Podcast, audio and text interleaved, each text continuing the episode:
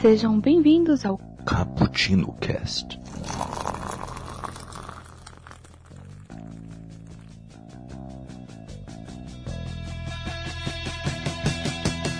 Yo, galera que adora uma cafeína, estamos começando mais um Cappuccino Cast e hoje você vai agora refletir um pouco mais como que você chegou até essa live, viu?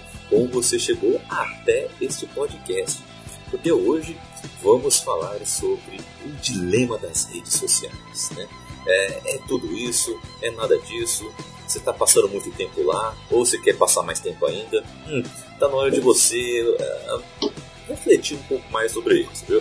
Bom, aqui é o Kaique que passou uma tarde tomando um cafezinho, é, conversando uma galera que adora mexer no Facebook, tá? Eu falei, olha, a próxima vez que você mexer no Facebook na minha frente, vou derrubar um café na sua tela. Ou será que é um pouco radical? Aqui comigo está ela, Raquel, se apresente aí. Aqui quem fala é Raquel e Facebook. Ouve meus dados, mas rouba direito. Para de me oferecer coisa inútil, coisa que eu não quero. Então nem pra ser dados você tá servindo. Nem para isso tá dando certo. Bom, e aqui com a gente só a gente graúda, né? Assim como a Raquel, que tá no mesmo nível. Então, começando com ela, que já é aqui a participante do nosso Caputino há mais tempo e a autora da nossa pauta, já cagueta todos vocês. Isabel, se apresente aí. E aí, galera, meu nome é Isabel Rosado. E eu passei a tarde tomando um cafezinho e agradecendo aos algoritmos por terem mandado ótimas playlists. Olha aí, não, o algoritmo do Spotify talvez seja o melhor algoritmo. Né? Não, é o que presta, né? Tem uns que, pelo amor de Deus. É, isso é verdade, isso é verdade. Porque tem, é, é complicada a situação, viu? Mas aqui temos outros três convidados excelentes também, né? Começando com ele, Daniel, se apresente aí. Oi, gente, sou o Daniel do Cinemação e eu parei de postar foto de café no Instagram porque não tem tanta curtida. Pô, isso aí é uma pena. Isso aí é uma pena. isso é verdade. Ah, aqui com a gente também está ele, Paulo. Se apresente aí. Olá pessoas, aqui é Paulo Zanella do Papo de Calçada e hoje eu tive um dilema à tarde. Sabia se tomava café sem açúcar ou com açúcar. Olha, esse é um dilema excelente. Né? Com açúcar ou sem açúcar? Isso é um dilema. Ah, eu por muito tempo fiquei com esse dilema. Tá? Hoje eu sou time sem açúcar, mas por muito tempo eu fui no time do açúcar. Né? Então é, é um dilema digno, um dilema digno. E aqui com a gente também tá ele, Guilherme. E hoje eu tomei um café observando a Alice entrar pela toca do coelho. Oh, olha. Bah. olha. Café de artista, isso aí. É, esse aí, esse aí foi criativo, esse aí foi bom. bom, então vamos começar então o nosso cappuccino. Sempre lembrando que esse cappuccino está sendo gravado ao vivaço aqui na Twitch. Então vamos ver várias interações da galera aqui, tá? Na twitch.tv barra Bookstime Brasil, tá? Por exemplo, tá aqui o Sanknas, esse aqui é o, é o, é o nick dele. Tá aqui falando que programação em café combina, né? Falando que o Facebook nem pra ladrão serve, né? Pegando aqui um pouco da apresentação da Raquel, né? O quê? É, que você falou que o Facebook nem pra roubar direito seus dados ele tá roubando. Ah, você entendeu outra coisa? Ih, rapaz? Primeiro. e ele falou aqui também: o algoritmo do Spotify é maravilhoso. Você passa o dia ouvindo black metal e eles te sugerem Anitta. Oh, é, e também, né? Bom, mas Depende, tem umas né? horas que ele dá uma dessas. É, tem- é, é. Esse é o pior é que ele às vezes indica a mesma música. Eu já que eu não gosto. Eu vou lá e coloco, eu não curti. Ah. Ele vai falar, você vai curtir. Cê- Você vai curtir, você vai curtir. Parece aquele ex lá do serviço assistente, né? Sei. Nossa, aí é tenso. ai, ai. Ah, Agradeço aqui também a participação da Sput Venus, que está aqui com a gente também, show de bola. A Natália está aqui também, né? Já deu já o sub dela aqui também, né? Pelo Natália terceiro Granato mês. Natália Grato. Pelo terceiro mês seguido tá dando o seu sub, a gente agradece. mandamos coraçõezinhos para ela. Agradecemos os follows da galera aqui, o psicólogo gamer e mais a galera aqui que também está participando. E, mas, há uma coisa, né? Se você não está ouvindo isso ao vivaço, tá? Você pode ouvir isso no seu feed, do seu agregador de podcast favorito. Então você também participar de participar através do nosso site, bookstime.brasil.com.br. Lá tem todos os podcasts do Caputino e também de Todos os podcasts fazem parte desse portal assim como você ouviu aqui na vinheta de abertura desse podcast, é, lá também tem o Papo de Calçada, né? Que tá bem representado, muito bem representado. E tem outros podcasts lá também, viu, gente? Vamos lá participar, vamos lá é, dar uma olhada nesses episódios. Também estamos nas nossas redes sociais, arroba Brasil, no Twitter, no, no, Facebook também, olha só, também estamos no Facebook, você sabia? No Facebook também estamos lá. E também estamos no Twitter, tá? E você pode participar da forma mais tradicional da Podosfera, que é através do e-mail caputino com dois p's dois c's, ponto, Bom, vamos para a nossa pauta então. E nesse mês de fevereiro, né, o Facebook completa 17 anos de existência. É muito tempo. Foi criado lá em 2004, né? É, para quem assistiu aí, né, a rede social, né? Esse filme, né? A rede social, né? O, que é a história do Zuckerberg, que é com o cara que foi o Lex Luthor lá, esqueci o nome dele. Jesse Eisenberg, né? Esse é o nome dele, né? É, é com ele com Andrew Garfield também. Olha, tô, tô bem. é, é um filme legalzinho até, né? E você pode lá ver um pouquinho mais como foi é, a, a, criação dessa rede, né? Que era só para uma galera de um, de um, colegial, né? Depois cresceu, né? Para algo, algo que hoje tem 2,7 bilhões de usuários, só isso. 2,7 bilhões de usuários. E isso puxou a criação de várias outras redes sociais, né? Várias outras, né? É, é, estou lembrando aqui no chat, né? Homem-Aranha que fez o, o, o, brasileiro na história, né? O brasileiro participou da criação do Facebook. Né? Isso, é, isso é interessante, né? E quem não sofreu o impacto também assistindo esse documentário, né? O Dilema das Redes, que está lá na Netflix, né? É, e quem não teve esse impacto é porque não assistiu direito, né? Bem disse aqui a Isabel aqui pra gente. De ser um documentário extremamente é, explicativo, poderia ter atuação é, com vários atores ali fazendo uma historinha, né? Enquanto uh, rolava o, os depoimentos né, da galera ali, né? De ex-programadores, né? De ex-pessoas uh, importantes, né? Que trabalham nessas redes sociais. também uh, tivemos aí nessa narrativa para ilustrar bem o que acontece. Né? O documentário foi lançado em 2020 e veio uma repercussão enorme para todos que, que estavam ali assistindo. Né? Foi um time muito preciso, né? todo mundo em quarentena, todo mundo usando de uma forma assim, é, até excessiva, até, né? as redes sociais. Né? E todos eles levantam pontos assustadores totalmente coesos sobre o uso das plataformas online e seu impacto no mundo. Afinal, que melhor do que os próprios criadores para falar ou, sobre suas criações, né? sobre suas criaturas até, né? é, um, é, um, excelente ponto. Né? Queria saber de vocês o, como é que foi assistir esse documentário para vocês em tempo de pandemia, em tempo em que a gente está uh, usando demais, que a gente está com uma. Com, até de forma excessiva, né? É, estamos com muito contato com essas redes. Como é que foi é, este contato? Começando contigo, Raquel, como é que foi? Eu não fiquei muito surpresa. Uhum. Bem tipo, a gente já esperava. Né? Já você sempre soube que ele estava roubando os meus dados. Porque eu ainda acho que ele não roubou muito bem. Né? Que ele roubou os dados e não sabe utilizar. Mas tem coisas que eu fiquei mais assustada. Ele tentar mudar suas motivações, as suas vontades de acordo com o que você curte. E isso a gente também já, eu também já tinha percebido. Ah, você curte uma publicação de sua pessoa, ou se você, mesmo que você não tenha curtido, se você tirar um print da publicação, ele sabe que você tirou um print. Parece que não, mas ele sabe, porque você tem uma publicação que eu acho ridícula. Aí eu vou lá e tiro um print pra mandar pra alguém, né? Falar, olha como isso aqui é ridículo. E aparecem mais coisas desse tipo no meu feed. E ele consegue te manipular isso, tipo, até coisas que você fica irritado. Uhum. Nossa, é bem isso mesmo. Né? E, e como foi contigo aí também, Guilherme, assistir uh, esse domingo, te fez refletir um pouco aí também? É, eu, eu, nessa mesma vibe aí de confirmação, sabe? Eu trabalho nessa área, eu sou formado nessa área, então a gente sempre especula sobre como funciona, né? Eu achei interessante no próprio documentário eles falando que nem os próprio pessoal que trabalha conhece exatamente como o algoritmo funciona, são pouquíssimas pessoas, e a gente que né, trabalha nessa área tem as ideias também de como possa ser, usando também, ver as consequências das nossas ações ali. Então confirmou coisas do que eu já suspeitava. Assim. E eu gostei bastante como o documentário foi construído. Sabe? A forma como eles utilizaram as entrevistas do pessoal lá. É, eu achei interessante, porque foi bem informativo. Uhum, uhum. É uma narrativa interessante, né, Isabel? Você, você curtiu também eles contar essa historinha, né, enquanto tem esses depoimentos? Funcionou para você também?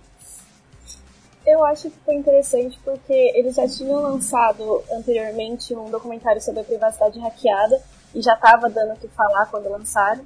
E aí parece que a galera ainda não estava muito entendendo o que estava acontecendo, então foi mais para chegar naquela, no público que não entende, tipo, pega o Facebook e fica repassando o vídeo e tal. Então eu gostei do, do jeito que eles deixaram bem explicadinho, assim. Uhum, uhum. É, né? Esse documentário é pra indicar pra tia do Zap, Daniel? Ou, ou tem que indicar outra coisa?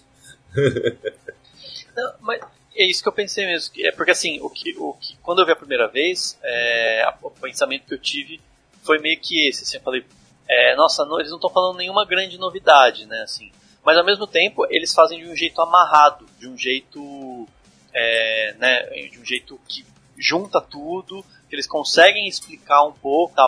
Então acho que é bem isso, assim. Ele é, é até teve alguma coisa que saiu, não lembro se foi exatamente esse documentário ou algum outro tava todo mundo comentando, e aí uma pessoa falou no Twitter que o tá na Netflix é o novo passou no Fantástico, né? É, é isso. Boa perspectiva. Vê, muita gente assiste, muita gente vê, então, então é muito legal isso, assim, porque chegou no, no público mais amplo, né?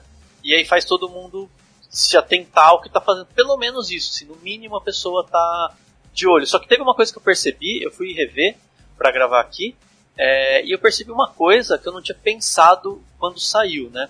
É, é, eles falam, terminam, porque eles fazem toda uma trajetória, né, para falar do, enfim, dos, dos, dados, tal, de como que ele vai influenciando, para chegar num ponto mais voltado para as democracias, para as, enfim, as relações né, da sociedade com, com a política. É, e o filme foi lançado meio que na, perto das eleições americanas, né, um pouquinho antes. Uhum. Então acho que ele é muito um movimento também é, de, enfim, dos produtores de, de mostrar para todo mundo, principalmente pensando nos americanos, em focar e falar, olha, tá vendo? Toma cuidado nessas próximas eleições que estão vindo, entendeu? Que, que foi acho que uma atenção que muita gente teve e que não teve na anterior quando o Trump foi eleito. Né? Hum. Tem toda uma relação.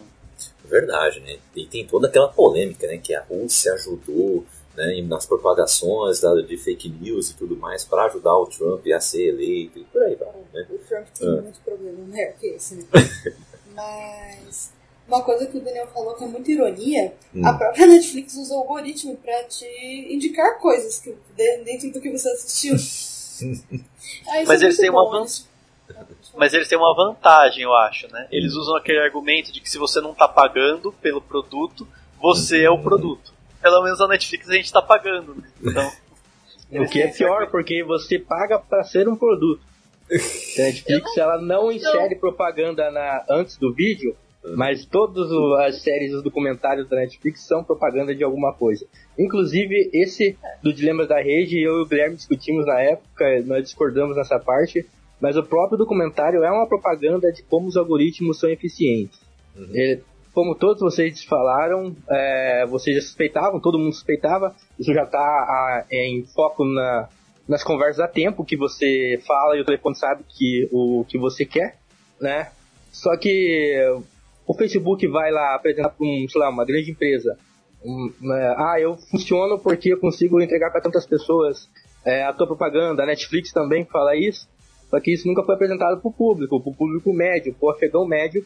Falar, o Facebook tem poder, o Instagram tem poder para vender meu produto. Uhum, uhum. É desse jeito mesmo. E é um, é um, um, um filme que é, tem já um, é, um certo ar, sabe o que, que eu pensei quando estava assistindo? Mr. M, sabe? O mestre dos magos, né? Ah, vamos mostrar é. o que acontece. Não, debaixo das cortinas. É, isso, debaixo das cortinas. Veja como ele te enganou, seu trouxa. É um negócio mais ou menos assim, né? e, e, parece, me pareceu muito esse ano. Tipo, o, toda a tônica de cada entrevista com cada criador, ex-programador, essas coisas, eles é, era nessa tônica, né? Olha, quando você faz tal coisa, é porque a gente pensou por trás ia acontecer isso, isso e isso, né? Parecia muito isso. um, um exemplo prático que eu lembro bem, assim, a questão da curtida, né? Curtida, né, mostra que a criadora lá, ela falando, olha, era para espalhar positividade dentro da, das redes sociais, né? E você espalhar, né? eu, Tipo, olha, o que, isso que você compartilhou foi positivo e vai banda. E depois ver como a situação foi para hoje, de que tem pessoas sofrendo de, eh, de ansiedade, de paranoias, medindo o- as curtidas que ela tem, né? competindo curtidas. Né? E, e ela, tipo, putz, se eu soubesse que ia para esse lado, eu nunca teria criado isso. Né? E, é, e, é, e é muito tipo, por baixo das cortinas, o que está acontecendo. Né? É muito isso também. Né? E- Ah, mas, mas se você for Ah. olhar por esse lado aí, o Santos Dumont ficou maluco quando ele viu os aviões sendo usados na guerra. Entendeu? Tipo, Uhum. com toda a tecnologia, a maioria das tecnologias, não vou falar todas, mas a maioria das tecnologias são criadas para benefício, não para malefício. Entendeu? Se você pega, por exemplo, a pólvora, quando ela foi inventada, descoberta lá pelos chineses, eles faziam fogo de artifício. Depois foi usado na guerra. Hoje em dia a gente morre por causa da pólvora. Ah, sei lá, o, radiação, entendeu? Hoje tem gente que morre de câncer por causa de radiação, mas ela foi criada, entendeu? Foi estudada para usar em benefício, não em malefício. É, eu, não, eu não vejo isso como um ponto negativo, assim. Tipo, ah, o botão da curtida não inventa. Tipo, o ser humano é capaz de subverter qualquer coisa, qualquer tecnologia. É capaz de pegar e usar para tirar vantagem sobre os outros. Uhum. Mas você sabe que tem uma coisa que eles comentam sobre criança, né? Eles falam assim, ah, tem um monte de homem, né, homem é, branco de classe média americano da Califórnia, fazendo coisas que vão impactar bilhões de pessoas, né? Criando é, elementos desses, dessas redes. É, ele, o cara fala isso, ele fala assim, e em algum momento eles falam que não tem nenhum é, pedagogo, psicó- psicólogo, não sei, para pensar nas crianças que, que usam as redes. Ela- uma, uma das entrevistadas fala sobre isso. E, e- mas é, é isso também, assim, não tem nenhum ninguém que entenda algo para além, né? Assim, talvez tenha hoje, não sei, mas talvez faça falta nessas equipes que criam, as, que criam os algoritmos e, e trabalham no Facebook, no Google e tal, ter alguém que pense, que tente pensar assim, poxa, o ser humano é, é, sei lá, a gente é egoísta, egocêntrico, a gente quer mais curtida, isso vai gerar tal problema, né? Claro, ninguém podia imaginar e realmente é isso que o Guilherme falou, né? Não tem Uhum. E se imaginassem, não estariam nem aí. Eles inventariam igual, porque o foco é um só. Uhum. As consequências Sim. vêm depois. Exa não, exatamente, exatamente. Uma questão sobre as, sobre as crianças que o Daniel comentou, é, no, por exemplo, a Netflix, que eu falei, né, tipo, ah, também usa da mesma coisa. Mas ela tem um perfil Kids, que ela aceita falando, olha, você não vai ter uma coisa inadequada para uma criança aqui. O próprio YouTube, que também usa algoritmo, também tem isso. O Facebook não. A criança está muito exposta, gente. Você pode, essa criança pode estar se envolvendo com pedófilos do mundo inteiro e você não está barrando isso, você não está se preocupando com isso. Isso sim, eu acho que era um lado que podiam ter ido, mas acaba, acaba que nem vai muito. Uhum. É, eu, na verdade, a raiz da discussão é evoluímos demais a nossa tecnologia a ponto que não refletimos sobre ela. Né? Não refletimos os seus usos, o que poderia ser bom ou ruim. A gente simplesmente foi lá e fez. E foi fazendo. O negócio é, é que a gente está pensando também em algo que é muito novo, sabe? É, Uhum. como eu disse, eu trabalho nessa área e a gente fica sempre se questionando sobre essas coisas. Primeira coisa, é, quem desenvolve isso geralmente é da área de exatas. E a última coisa que quem é de exatas está preocupado é com o impacto social de alguma coisa. Eu sou de exatas, tá? Quem é da área de exatas, ele está preocupado em desenvolver, em fazer conta, em programar, em fazer um monte de outras coisas, menos no como aquela tecnologia vai impactar socialmente. entendeu? Isso é um perfil psicológico, perfil de profissão. Nem, pode ter profissionais de exatas que se preocupam, pode, mas isso não é a regra, isso é a exceção. sabe? Então isso vem também desse perfil. Então não adianta a gente esperar que essa galera vai se preocupar com isso. É por isso que existe a galera da humanas, galera da medicina, as outras áreas para se complementar, entendeu? Mas a princípio, no momento do desenvolvimento, quem está envolvido com isso não está preocupado. É só você pegar qualquer curso de exatas, a galera no, no dia da aula de ética e coisa, mata, vai pro boteco tomar cerveja, vai lá e só Mas faz a é prova aula depois. Concordar que a aula pega. Não, não é uma aula legal. Mas assim, dentro, dentro das Desculpa, Raquel. é, dentro da- das exatas, você falar que você se importa com alguém, mesmo que você não se importe, é comercial. Então, assim, tecnicamente, você está sendo um algoritmo legal, mesmo assim que você finja que se importa, mesmo que você finja que quer fazer aquela pessoa feliz, mesmo com tudo isso, você está sendo uma pessoa legal, mesmo que você não se importe. Então, você pode sim fingir se importar, ser uma pessoa de exatas. Às vezes até se importar. Saquei. Mas, mas eu acho que volta naquilo que o Paulo falou, tipo, eles não estão interessados nisso. Tanto é que no documentário mostra que eles têm aula de psicologia para que ensina como eles podem prender a atenção da, da pessoa que tá usando, entendeu? Então, tipo, Uhum. eles não estão preocupados se vai fazer bem ou mal, sabe? Mas o importante isso é aqui dar certo. marketing, né, gente? Ah, lá vai o hate da Raquel com marketing. Vai, Ah. vai, destile. Uma pessoa que fez marketing é boa? Ah, eu tive marketing. Ô, louco! Legal. Eu não conheci ainda. Tipo, eu conheci a minha opinião. Não, pô. Essa é a Raquel. O primeiro momento, essa é a Raquel. Por favor, gente, no chat, hashtag essa é a Raquel. Né? Ela tem um hate aí com a galera de propaganda, de marketing, que é uma beleza. Mas propaganda eu conheço uma pessoa legal. Ah, tá. Propaganda, sim. Mas qual é a diferença de propaganda para marketing? É a mesma coisa, só que marketing faz mais coisas. Que não, publicidade é mais caro. Não. Não, Ok, Mas é. assim, isso é um marketing. Você É. está vendendo várias coisas para as pessoas e você não Uhum. está se importando. O Sim. marketing sempre fez isso. Ele sempre te vendeu coisas que você não tem como comprar, você não tem como sustentar, e Uhum. ele nunca se importou com nada disso. Não, ele não se preocupa nem se você tem dinheiro ou não. Ele, ele te vende. Você vira depois. Aí a gente tem que se perguntar por que, que as pessoas usam redes sociais. Por que, que as pessoas usam o Facebook ou o Instagram? Por quê? Alguém tem a Então, resposta? É, é- esse é o lance do documentário. Tipo assim, no inglês, o nome foi o dilema social. né? Uhum. Na, na tradução, ele trouxeram para o dilema das redes. E, e pra, na minha visão, esse documentário ele fala muito mais sobre sociedade do que sobre rede de computadores. Todo, tudo o que acontece ali nas redes sociais são uma consequência de, de como nós, como sociedade, já vivíamos as coisas. Só que a rede social, a internet, maximizou isso. Entendeu? Tem a cena da menina que tira a foto e alguém comenta lá que a orelha dela é grande, coloca o elefantinho. Tipo assim, eu até comentei com a minha esposa quando a gente estava vendo. Isso aí acontece fora das redes sociais e sempre aconteceu. O bullying existe aí há 20 anos. A gente, acho que a nossa geração que estudou antes de existir redes sociais estava na escola. E tinha bullying. Eu fui chamado de gordo, tinha o cara que era magrelo, tinha o outro que era não sei o que, e existia o bullying. Só que hoje em dia, esse bullying foi maximizado pra você é, sofre bullying de uma pessoa que é de outra cidade, de outro estado, às vezes de E outro 24 país. horas por dia, não é só na hora da escola. Então fica essa coisa. E a insegurança aumenta. Então eu acho que o grande lance aí que o Paulo tá perguntando, ah, por que, que as pessoas entram na rede social? É para se socializar. É para conhecer Tá. pessoas, é para trocar ideia. É o motivo que nós estamos aqui hoje. Se nós estamos aqui, é por causa das redes sociais. Se não fosse, a gente não estaria aqui. Uhum. Inclusive, o convite que eu recebi do Kaique foi pelo WhatsApp, entendeu? Que é uma rede social. Eu forma, conheci é o Guilherme social pelo Facebook. Uhum.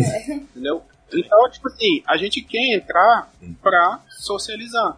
Hum. Só que aí existem. Eu, eu não quero entrar pra, sei lá, ser manipulado, pra. é, não, eu quero me divertir, eu quero jogar um joguinho, eu quero conhecer alguém, quero trocar uma ideia, entrar num chat à noite, bater um papo. É isso, sabe? Sim, Quando mas você era criança, sua mãe proibia. Não pode, pode continuar. Não, fala. Quando você era criança, tipo, menos de 14 anos, sua mãe proibia você de, de ir no matinê. Você ia lá porque você queria socializar, tá ligado? E você pagava pra entrar. Ou pagava pra consumir lá dentro. Hoje você vai no Facebook pra socializar, né? Mas você não paga, você dá os seus dados pra eles pra você poder estar lá, né? É o mesmo jeito e você tem o mesmo consequência sua mãe não queria que você fosse se envolver com uma companhia. Hoje você se envolve com uma companhia pra frente. E, e hoje as, a- a- as redes sociais são tão imbricadas na, na gente, assim, na vida, que mesmo num ambiente de não ser rede social, você precisa de rede social. Então, sei lá, né, num momento que a gente volte pro, pros bares aí e tal, você vai pro bar, você conhece uma pessoa nova, seja um amigo, uma pessoa que você resolve dar uma paquerada e tal, é, você vai falar o que, que você fala logo em seguida, pô, me passa seu WhatsApp, me passa seu Facebook, né? Ah, você tem Instagram? Passa o seu, né, o seu arroba, eu vou te seguir. Porque daí você começa a interagir com essa pessoa depois pela rede social. Senão você só vai falar oi naquele, no, no bar no momento e depois não vê mais. Isso para tudo. Imagina, criançada tal, né? uhum. né? Você conheceu, viu o amigo do amigo, daí você fala, ah, me passa seu TikTok. Aí já, é. né? Aí já, é, já pega pesado aí já. Que TikTok não, é... tem que acabar. Então, é, mas é o Então, é, o Paulo é psicólogo, então ele pode falar melhor tipo, do que eu tô não. falando ou não. O Paulo psicólogo, né? É. Não é, Renato, eu sou publicitário. Você acabou de xingar minha classe ali, então. eu falei que eu conheci um pouco. Ah, os dois mais. então. Sim. é, mas o. Poxa, agora eu esqueci. Ah, essa questão que ele falou, que o Guilherme comentou da, das orelhas e tudo mais. As pessoas também querem se autoafirmar nas redes sociais. A pessoa que se acha inteligente, ela quer se autoafirmar inteligente. E ela quer ter curtidas por ser inteligente. A pessoa que quer ser bonita, ela vai querer ser bonita. E em algum momento, todo mundo, ninguém quer que, tipo, postar uma foto e a pessoa fala, nossa, como você é feio. Sabe? Tipo, a gente tem que evitar esse tipo de comentário. E não é porque a gente não pensa, é claro que a gente pensa em algum momento. Você mas... pega a foto de alguém e você fala, não é uma foto boa, mas você não precisa criticar essa é. foto. É. É. Você não precisa fazer isso com você. Uhum. E... e... eu acho que a questão das redes sociais é que elas facilitam muito, porque você pega uma pessoa desconhecida que você não tem mais essa questão de, ah, se eu magoar essa pessoa, isso não vai me influenciar. Uhum. É diferente de você não o seu coleguinha de escola que vai chamar a diretora e vai chegar lá e vai dar uma bronca em você. e imagine se você magoa a pessoa e ganha aplausos por isso ainda. É, então, e é exatamente isso que acontece muitas vezes. Eu não tô falando de pessoa ruim. Não tô falando de você falar, tipo, ah, tá pessoa é um criminoso e vou xingar. Hum. Pô, eu cometeu um crime, tipo, a pessoa falando, ah, vamos cancelar o nego do Borel. Hum. Gente, tem que escrachar mesmo, o cara é um criminoso. Uhum. Agora, outra coisa é você xingar uma pessoa porque ela é feia, porque ela falou alguma coisa que não foi tão legal. E sobre isso, ó, tem um comentário aí na tela. Fala aí pra gente. Aqui. E tem um pouco do hate também, né? Seria uma deficiência do ódio. Sim, é, exatamente. Agora, você vai ver muito isso em grupo de nerds. Hum. Nossa, como ah. nerd eu não quero. Eu não sabia como era nerd. Até conhecer o nerd. Já indico aqui o, o podcast que a gente gravou, falando dos nerds, do, do, do dos excluídos aos excludentes. Ah, é, teve esse. e depois fandom tóxico que saiu há pouco tempo aí. É, falamos bastante sobre isso. o problema é tenso, o problema é tenso. Mas, assim, é, assistindo uma única vez, talvez já, a gente não consegue pegar tudo, né? Que tá lá, né? Todo, todo o conteúdo que tá lá, né?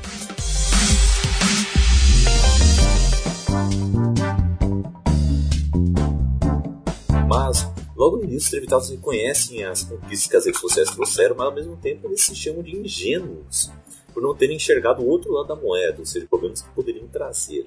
Né? É, é, algo que a gente até comentou aqui um pouco, né? É, é, é aquele dilema do criador da bomba atômica, né? Ah, ele criaria se soubesse do, para o que seria feito, né? Falam que ele se arrependeu, né? E tudo mais, né? Então, é, é, algo que até é colocado em várias outras obras, né? Só a gente lembrar aí do, por exemplo, Rogue One. Rogue One tem muito disso, né? O pai lá da nossa protagonista, da Jean Erso, né? É, criou lá o, o o que daria a base para a criação da Estrela da Morte, né? Depois se arrepende, cria lá uma falha quase imperceptível e entrega isso para a República. Né, pra Eu achei que tu ia falar que o, diretor, será que o diretor se arrependeu do que ele criou? Tu falou da intriga do filme. Sim, da intriga do filme. De roteiros arrependidos, talvez fale da nova trilogia, né? Mas né, vamos deixar isso para outro cast. né, deixa isso para outra hora. As empresas acharam um jeito de lucrar e comandar o mundo ao mesmo tempo. Eu acho que isso é uma coisa interessante a gente comentar, né? De que, é, pegando um gancho, né, do que o Daniel acabou de falar, né? De tipo, as pessoas vão lá pros bares e tal, né? Se conhecem e logo em seguida já trocam um whats, já trocam já aquele a roupa, né? Aquela coisa legal, coisa gostosa. Porém, uma coisa que eu fiquei pensando, né, quando ele, ele acabou de dar esse exemplo.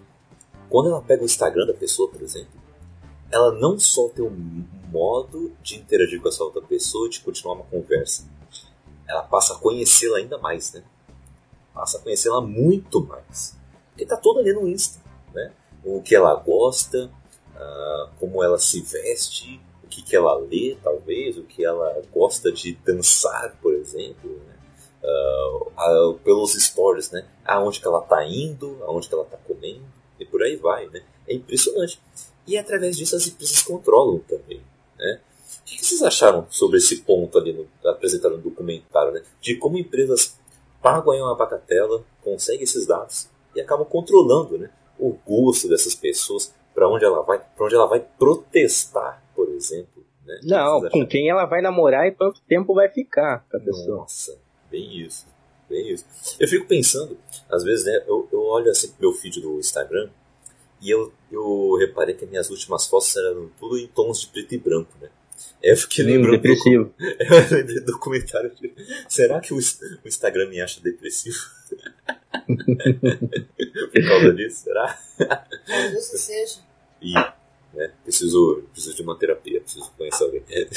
Mas, o que vocês acharam sobre esse controle corporativo? Né? Vocês acham que chega a, ser, a, a esse nível? Chega a ser um nível cyberpunk, eu diria? é, não é tanto assim. Então, eu, eu acho que é, é, é bem que eles até falam que não é ninguém teve a intenção disso, assim. Uhum. Porque não é, não é que eles controlam, eu entendo o que eles querem fazer, que eles querem tentar explicar de um jeito didático, e eles querem também, é, e claro, o documentário ele é um pouco dramático, né? Assim, oh, vocês estão controlando aí, aí tem aqueles cortes e tal. Uhum. Mas eu acho que é, é meio que assim, é, eles vão encontrando o jeito de ganhar dinheiro baseado no anúncio de quem está interessado que você. Então é todo um esquema, né? Assim, você tá localizado, é, a rede social sabe que você está no determinado bairro.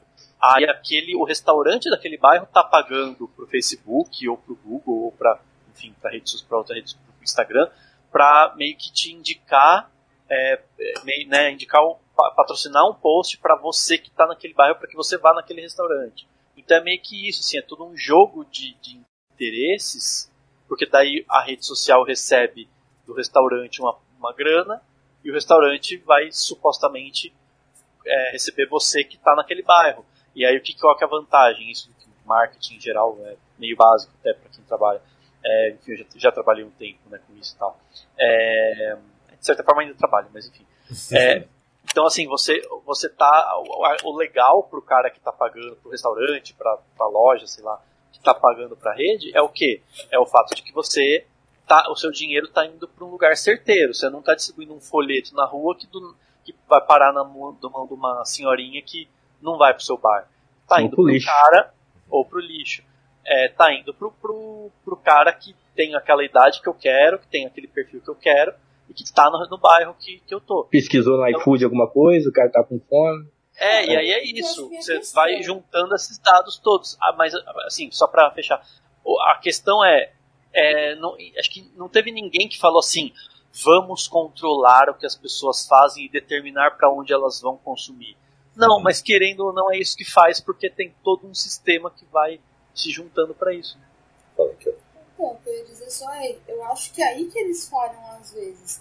Eles pegam esse perfil aí de onde você tá e eles acreditam muito nesse perfil. Eles esquecem que as pessoas são muito diversas e eles apostam muito. Agora, o Instagram eu acho ele muito bom. O algoritmo do Instagram é muito bom. Eu só curto hambúrguer. E ele me oferece hambúrguer. Mano, gente, esse cara é muito inteligente. Ela achou bom.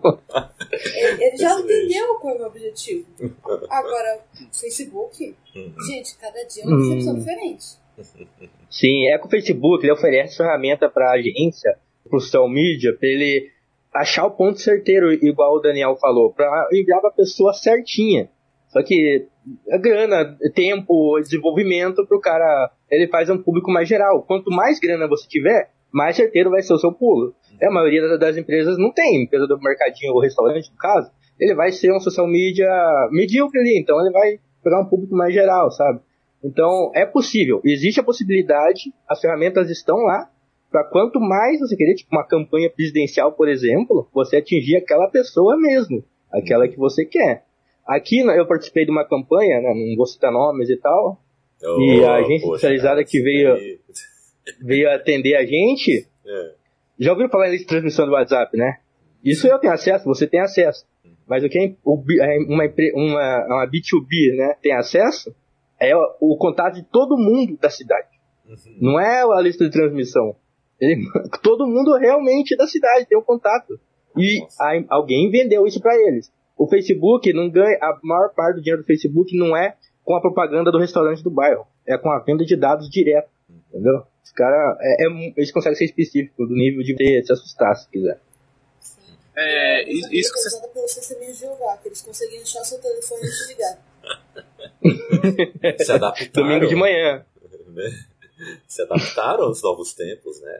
É, visão de negócio é o nome disso. Mas aí eu acho que também o- tem outro problema hoje em dia, que são os influenciadores que acabam Hum. influenciando muita gente com um pensamento muito banais. Tipo, vamos, eu vou falar blogueirinhas, mas no caso, tipo, blogueiros no, No geral, geral, aham. que querem incentivar as pessoas a comprarem várias coisas, que é aquela questão. A pessoa não tem condições. Ela tá influenciando aquela pessoa e ela continua mostrando aquilo como se fosse ok. E aí sim, o, a pessoa curte um vídeo dessa pessoa, o Facebook vai indicar milhões e milhões. E essa pessoa fica bitolada. E essa pessoa começa a promover é, procedimentos estéticos caros e tudo isso. Que aí sim que eu acho que entra, entra num problema também bem grande. Uhum, uhum. Não, isso que vocês estão comentando aí, na automação a gente chama de otimização. Até foi usado esse termo lá no documentário. O que, que é otimizar? É você pegar algo que já existe e transformar num processo melhor, processo ótimo. Então, sei lá, se você é, vai carregar um monte de caixa, aí para otimizar aí, sei lá, você cria uma esteira que você põe a caixa ali, ela cai lá e pronto. Isso é uma forma de otimizar, para explicar fácil. Isso, isso de propaganda, de foco em público, isso já existia há mil anos, desde a época do rádio. Né? Os meninos que é do marketing aí pode falar, pode me desmentir.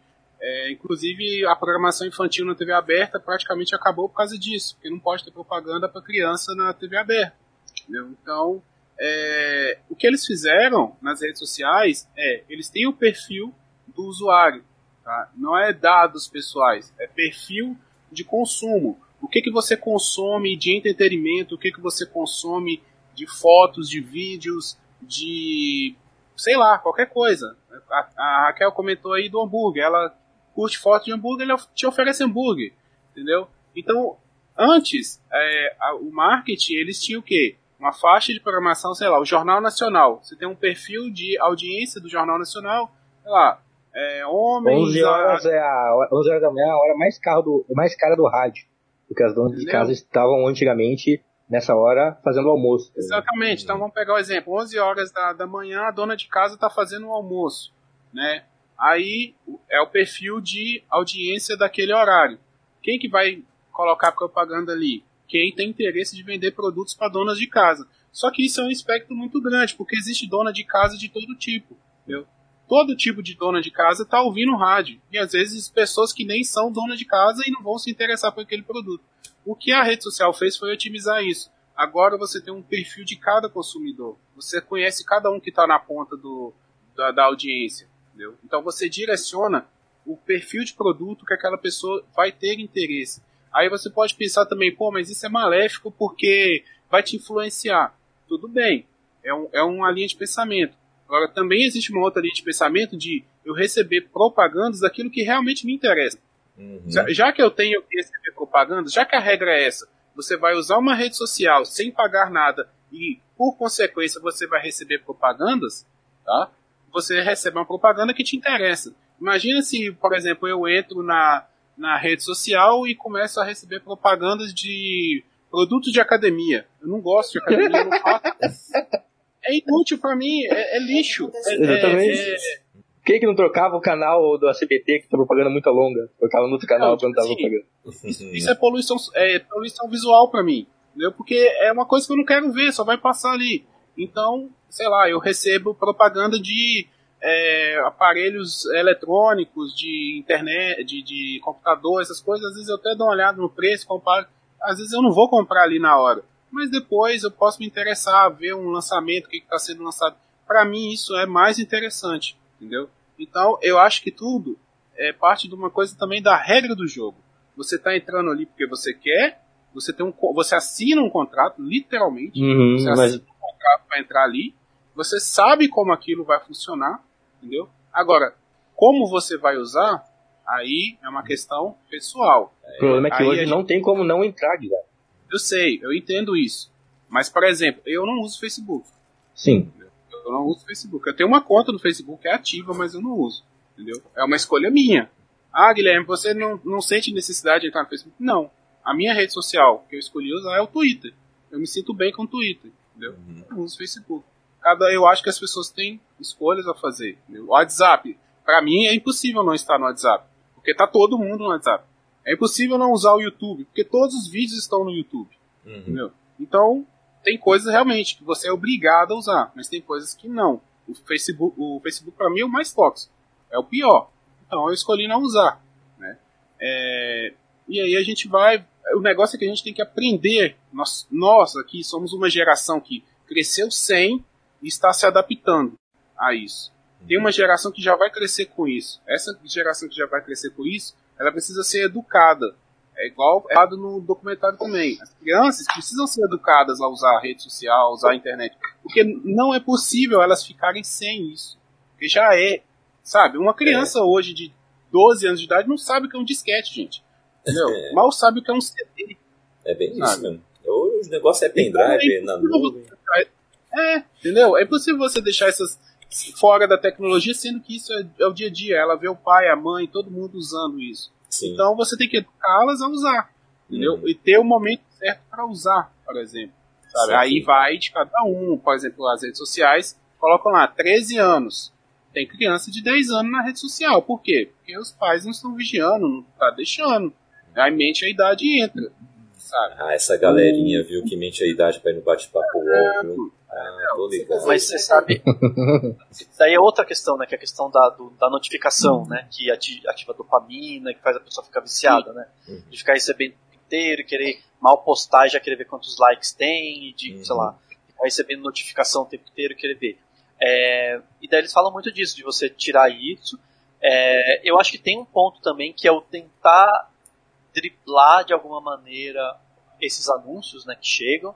Então, por exemplo, eu sem querer faço isso porque o meu trabalho às vezes exige que eu pesquise coisas que não tem nada a ver com o que eu gosto. Então, às vezes eu tô, sabe assim, pesquisando sobre, não sei, se eu tiver que escrever texto sobre lingerie, eu vou ter que pesquisar sobre lingerie Uhum. e eu não vou comprar um lingerie.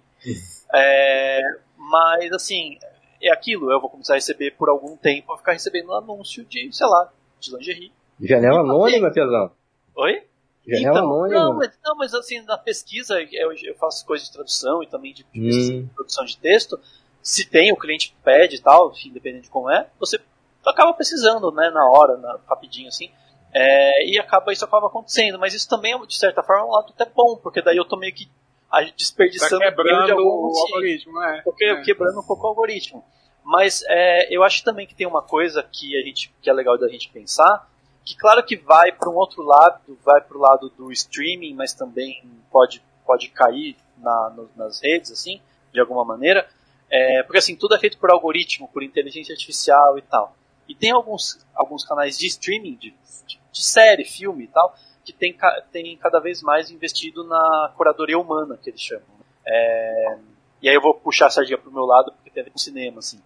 Porque, porque eu tô, tô falando por, por causa do quê? Porque é o seguinte, é, eu tô apanhando esses dias uns filmes, uns curtas-metragens da Mostra de Tiradentes, que está sendo online. Uhum. E esses, essa- esses festivais, eles dão uns filmes que às vezes você não pensa em assistir, né? Não é uma coisa que...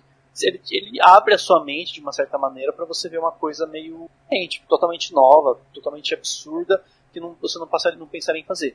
É, e tem serviço de streaming que tem isso, né? Eles falam assim, ah, uma cu- curadoria humana, eu selecionei aqui filmes para você ver.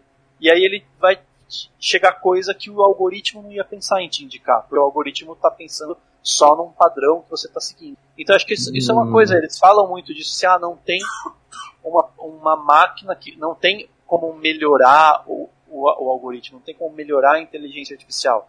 Tem a ver com, os, com ter ser humano, né? com ter alguém te indicando uma coisa. Ter... Não, mas não entendi, Léo. Você falou que não tem como melhorar a inteligência artificial pra ela poder fazer isso? Não, eles argumentam no filme, né? Um pouco Ah, no disso. filme. Que, de que isso vai cair na, na, na humanidade, vamos dizer assim. Hum, Eu acho mas não que vai tem não. No sentido de que. mas- Não, eu, não é que não vai. Pode ser que não vá, né? No sentido de. Uhum. Estou prevendo o futuro, mas é, uma solução além dessa do ah, vou quebrar o algoritmo, vou ficar offline no fim de semana, essas coisas que são legais e tal, legal quem conseguir fazer, mas não sei se mudaria o sistema todo, mas eu acho que você investir na, na, na indicação humana, na, na, na curadoria humana, qualquer que seja, Por exemplo, a gente, querendo ou não, nós que temos podcast, que temos canal, os nossos canais, a gente de certa forma está fazendo uma curadoria humana. A gente de alguma maneira pode indicar para o nosso leitor, para o nosso ouvinte, para quem quer que seja, alguma coisa um pouquinho diferente, alguma coisa que quebra com essa bolha que, a, que o algoritmo cria, né? Assim. Então não sei se faz sentido o que eu falei, mas é uma, um pensamento que eu tive vendo o filme. Ah, faz sim. Mas acho que isso vem desde o boca a boca. Uhum. Olha, tá, tá lá na estação da perto de várias empresas. Uhum. E o cara tá entregando um cartãozinho de compra seu VR. Gente, tem várias empresas ali.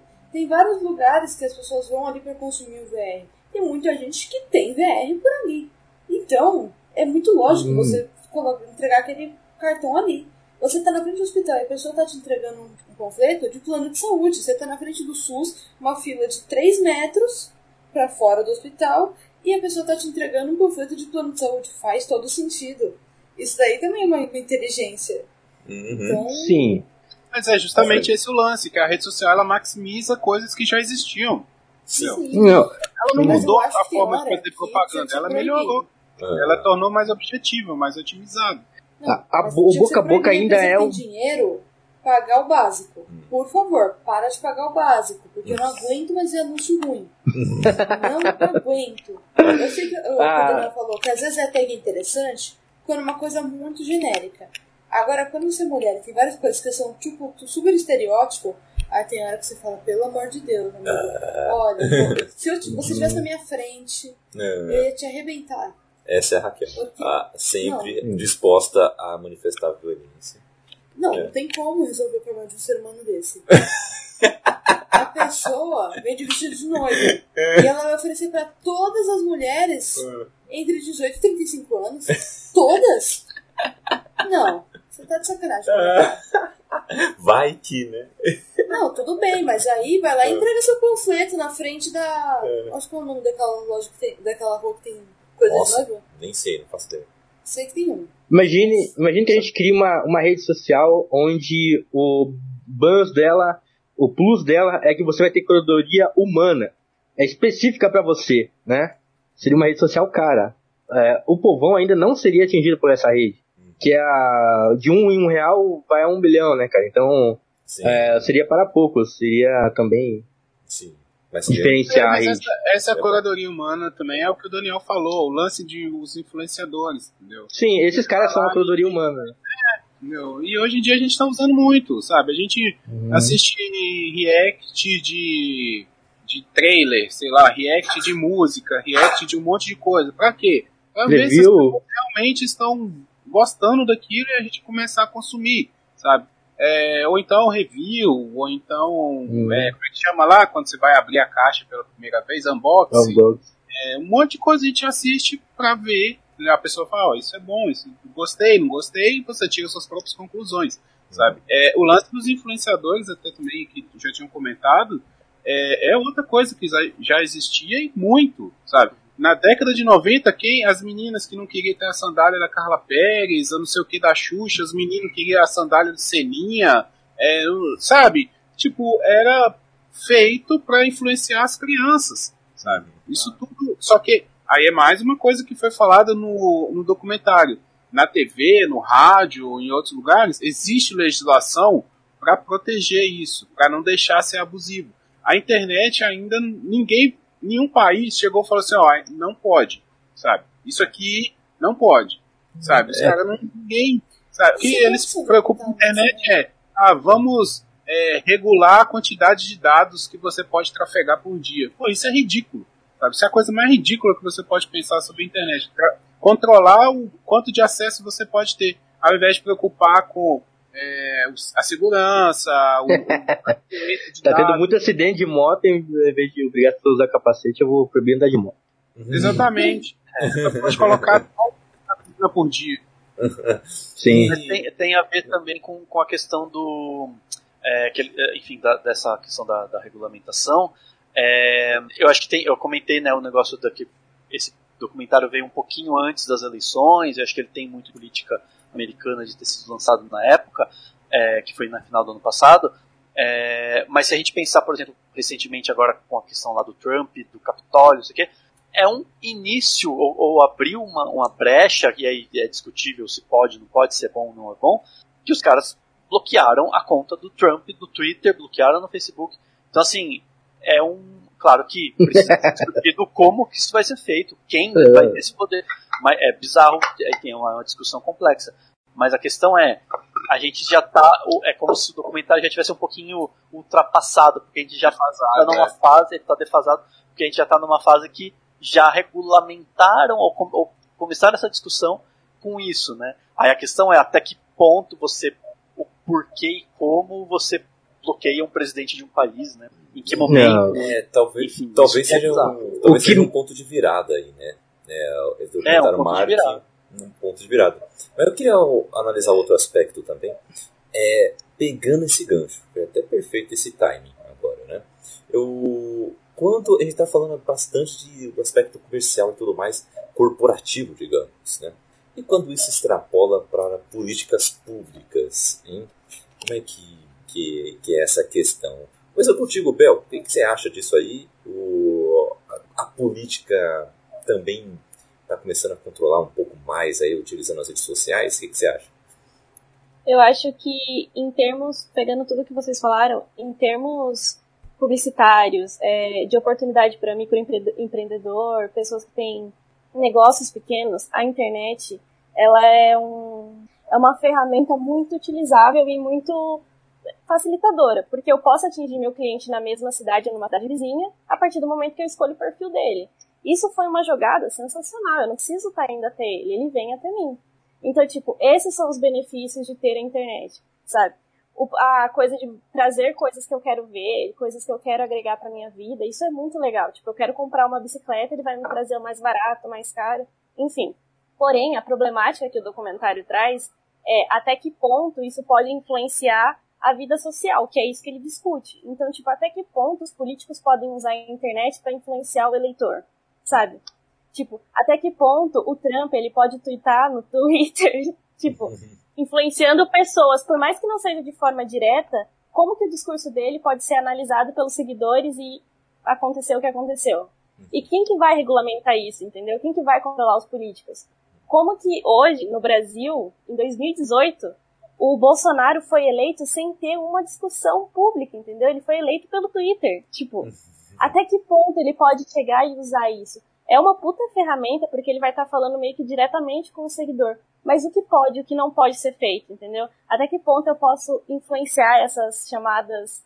É, a galera. Ah, em 2013, quando venha, teve aquela passeata do Vem Pra Rua, vocês lembram? Isso tudo na internet. Então, tipo, isso é nocivo, isso não é? Então eu acho que tem que sentar e discutir. E as pessoas que podem fazer isso não fazem, entendeu? Então, tipo, e aí, como que você faz? Porque, tipo, se você pegar um homem de 60 anos, uma mulher de 50, que são idades bem mais avançadas que a nossa, elas não vão ter esse ponto crítico de falar assim, ó, esse vídeo no meu WhatsApp aqui, ele é mentiroso. Não, ela vai falar, olha, tá vendo isso aqui?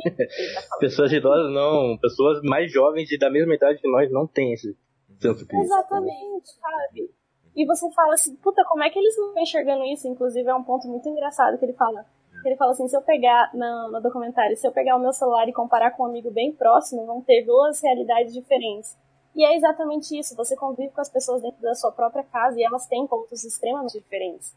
Então, tipo, até que ponto a gente vai ter que chegar para alguém ter que sentar e discutir que isso tá prejudicando em algumas partes, entendeu?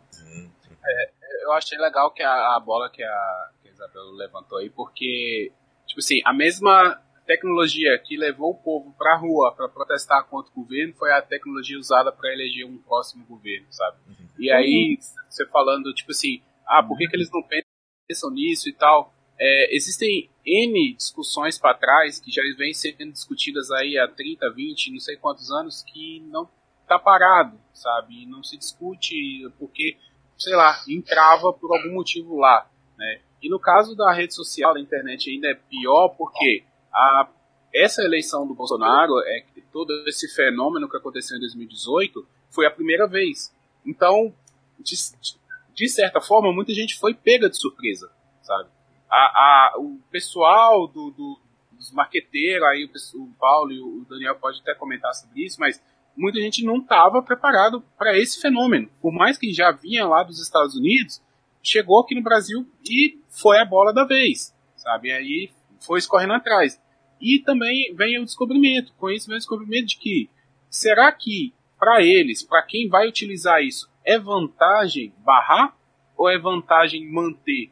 Porque a mesma arma que serve para um serve para outro. Uhum. Entende? A gente pode ter certeza que na eleição de 22, no ano que vem, Já vai todo estar igual. mundo vai usar. Essa vai não ser vai ter mais essa disparidade que houve em 2018 e nem em 16 nos Estados Unidos. Agora vai estar. Pô, a gente viu que o Boulos fez em 2000 2020.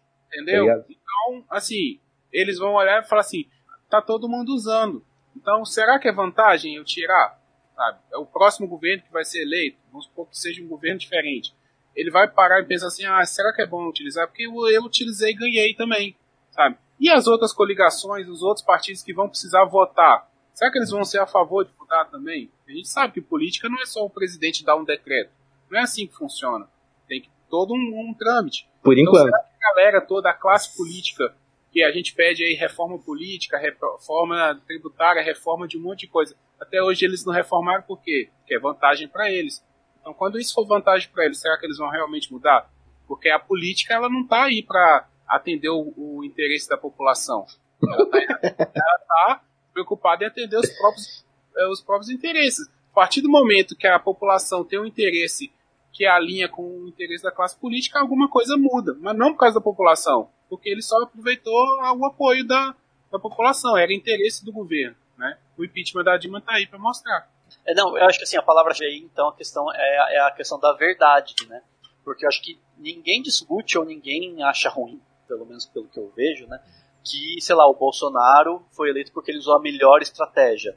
Ele usou a melhor estratégia no sentido de ele soube usar o WhatsApp, soube usar ah, o que ele tinha, mas acho que a grande questão é que ah, é, foi fake news, né? E aí entra muito assim também, claro que tem coisas absurdas, que a gente, obviamente são fake news, mas tem aquele limite, né? Tipo, o que é fake news? Tem muita coisa que, de repente, vai ter uma coisa ou outra que o Boulos fez ano passado que muita gente vai dizer que é fake news, né? Assim, é um, algumas pessoas podem olhar e falar assim, ah, não, isso, isso é fake news. Então é um debate complicado, mas a questão acho que é essa, né? E aí eles também falam no documentário sobre como que a fake news é, se multiplica muito rápido porque ela atinge a, a emoção da pessoa, né? Então é, é mais, muito mais legal você compartilhar aquela coisa absurda que você acreditou do que a verdade que o cara fala, né? A verdade é boring, a verdade geralmente é uma coisa meio. Ah, tá bom. Chato, né? A verdade é chato. É, e, e a fake news mexe com as emoções. Então, assim, acho que a grande questão é essa. O regulamentar é o saber como fazer isso. E eu acho, assim, eu concordo, eu particularmente concordo que tenham, que o Facebook que a, e que o Twitter tenham, e o YouTube também, né, tenham barrado o Trump. Eu só acho que eles teriam feito até antes.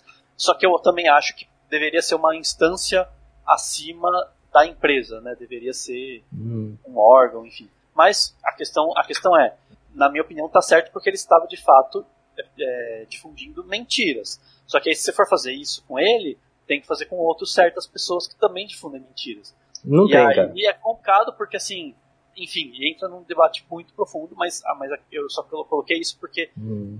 a estratégia em si, realmente ninguém vai querer regulamentar tanto porque todos os políticos vão querer usar. A grande questão é que, com certeza, a maior parte dos, das forças políticas estão interessados em que não tenha fake news, porque eles sabem que eles vão ser os primeiros a sofrer com a, com a do concorrente que vai criar sobre eles. Então, Uhum. meio que por aí, acho, o debate. Três questões. É, o Facebook, o Twitter, o. É, é, censurar, entre aspas, o Trump e o Bolsonaro sobre a Covid-19, ou sobre a invasão do Capitólio lá. É, eles só censuraram porque senão o governo ia querer censurar. Ah, uma hora o governo ia querer censurar. Não é porque eles são bonzinhos ou porque eles são contra a mentira. Algo assim, não. Censuraram primeiro porque eu me regulo. Até o própria, a própria propaganda se regula para o governo não precisar regular a gente. É, sobre é, usar ou não, não dá para regular, cara. Porque se tiver alguém do governo usando, é, regulando isso, aquele que tiver a máquina na mão vai regular pro outro. Vai regular pro, pro outro. Então é melhor na mão do privado. Sobre políticas públicas, cara, eu convivo com, com políticos, né? E eu sei o quanto um comentário maloso ou criticando num post deixa os caras os cara magoados. deixa os caras tristes. Faz pressão nos caras. Então acho que o comentário, a, a rede social é um ponto muito importante para a política pública. O, o cara do bairro, que não consegue falar com o vereador, só aparece cada quatro anos, mas ele consegue ir no post do vereador ou do prefeito e comentar que ele. é, comentar o que ele quer. Ah, não, aqui tá a rua. É essa rua aqui está inaugurando aí não sei o que, um, um, um poste, mas a minha rua aqui tá sem asfalto. Isso machuca, cara. Isso faz ele pensar. Nem que eu não faça nada, mas ele vai dormir triste. Isso já é bom pros políticos, tá ligado? É, e o- Mas é uma experiência empírica, né? Não sei a maioria dos políticos. Sim. Então eu ia falar dentro disso também, ó, Paulo. Dentro dessa questão do bloqueio. Mas aí você tem que colocar umas leis. Porque assim, meio que qualquer um pode ser bloqueado, qualquer um pode ser denunciado. E você pode ser denunciado por defender coisas certas. Você pode, Uhum. tipo, ser barrado. Tem caso de pessoas influencers que chegaram falando pra outra pessoa, ó, você tá sendo babaca, tipo, você tá fazendo aí não é legal. E realmente ela tava certa. E essa pessoa foi barrada, foi bloqueada por um tempo sem motivo. Outras pessoas que estavam fazendo coisas absurdas Hum. e elas não foram barradas. E tava lá a galera tentando barrar e depois de sete dias a pessoa tava lá de volta. Em caso de crimes, caso de racismo. O que é sacanagem é um caso de- conservador reclamando que o Facebook, uma empresa privada, bloqueou ele, tá ligado? Um conservador que se liberal na economia. Né? É, então. Eu- É, é, isso, isso é é problemático porque você não tem uma regra clara. Você Uhum. não sabe qual é a regra. Você meio que pode ser bloqueado a qualquer É, momento. as regras deles mudam toda hora, né? Eu vi um meme onde o cara escrevia, o Facebook tá vigiando a gente no WhatsApp. Aí apagava a mensagem dele. Viu? Ele apagou minha mensagem, apagava a mensagem dele. Eu não conseguia nem falar no WhatsApp porque o Facebook tava vendo. Ai, meu Deus. É, então, é, eu entendo, mas aí eu acho que fica complicado por isso, porque você não tem um conceito, você não sabe o que é verdade e o que é mentira. Tudo Uhum, bem, você legal. tem que entender? Sim, mas você está propagando várias mentiras, você está deixando pessoas falarem coisas horríveis, coisas criminosas até. E essas pessoas não estão sendo barradas, e quando são barradas são por pouco tempo, elas pagam e dá tudo certo. Sabe o que acontece, Kel? É o não infringiu a, a- as nossa, as nossas regras de.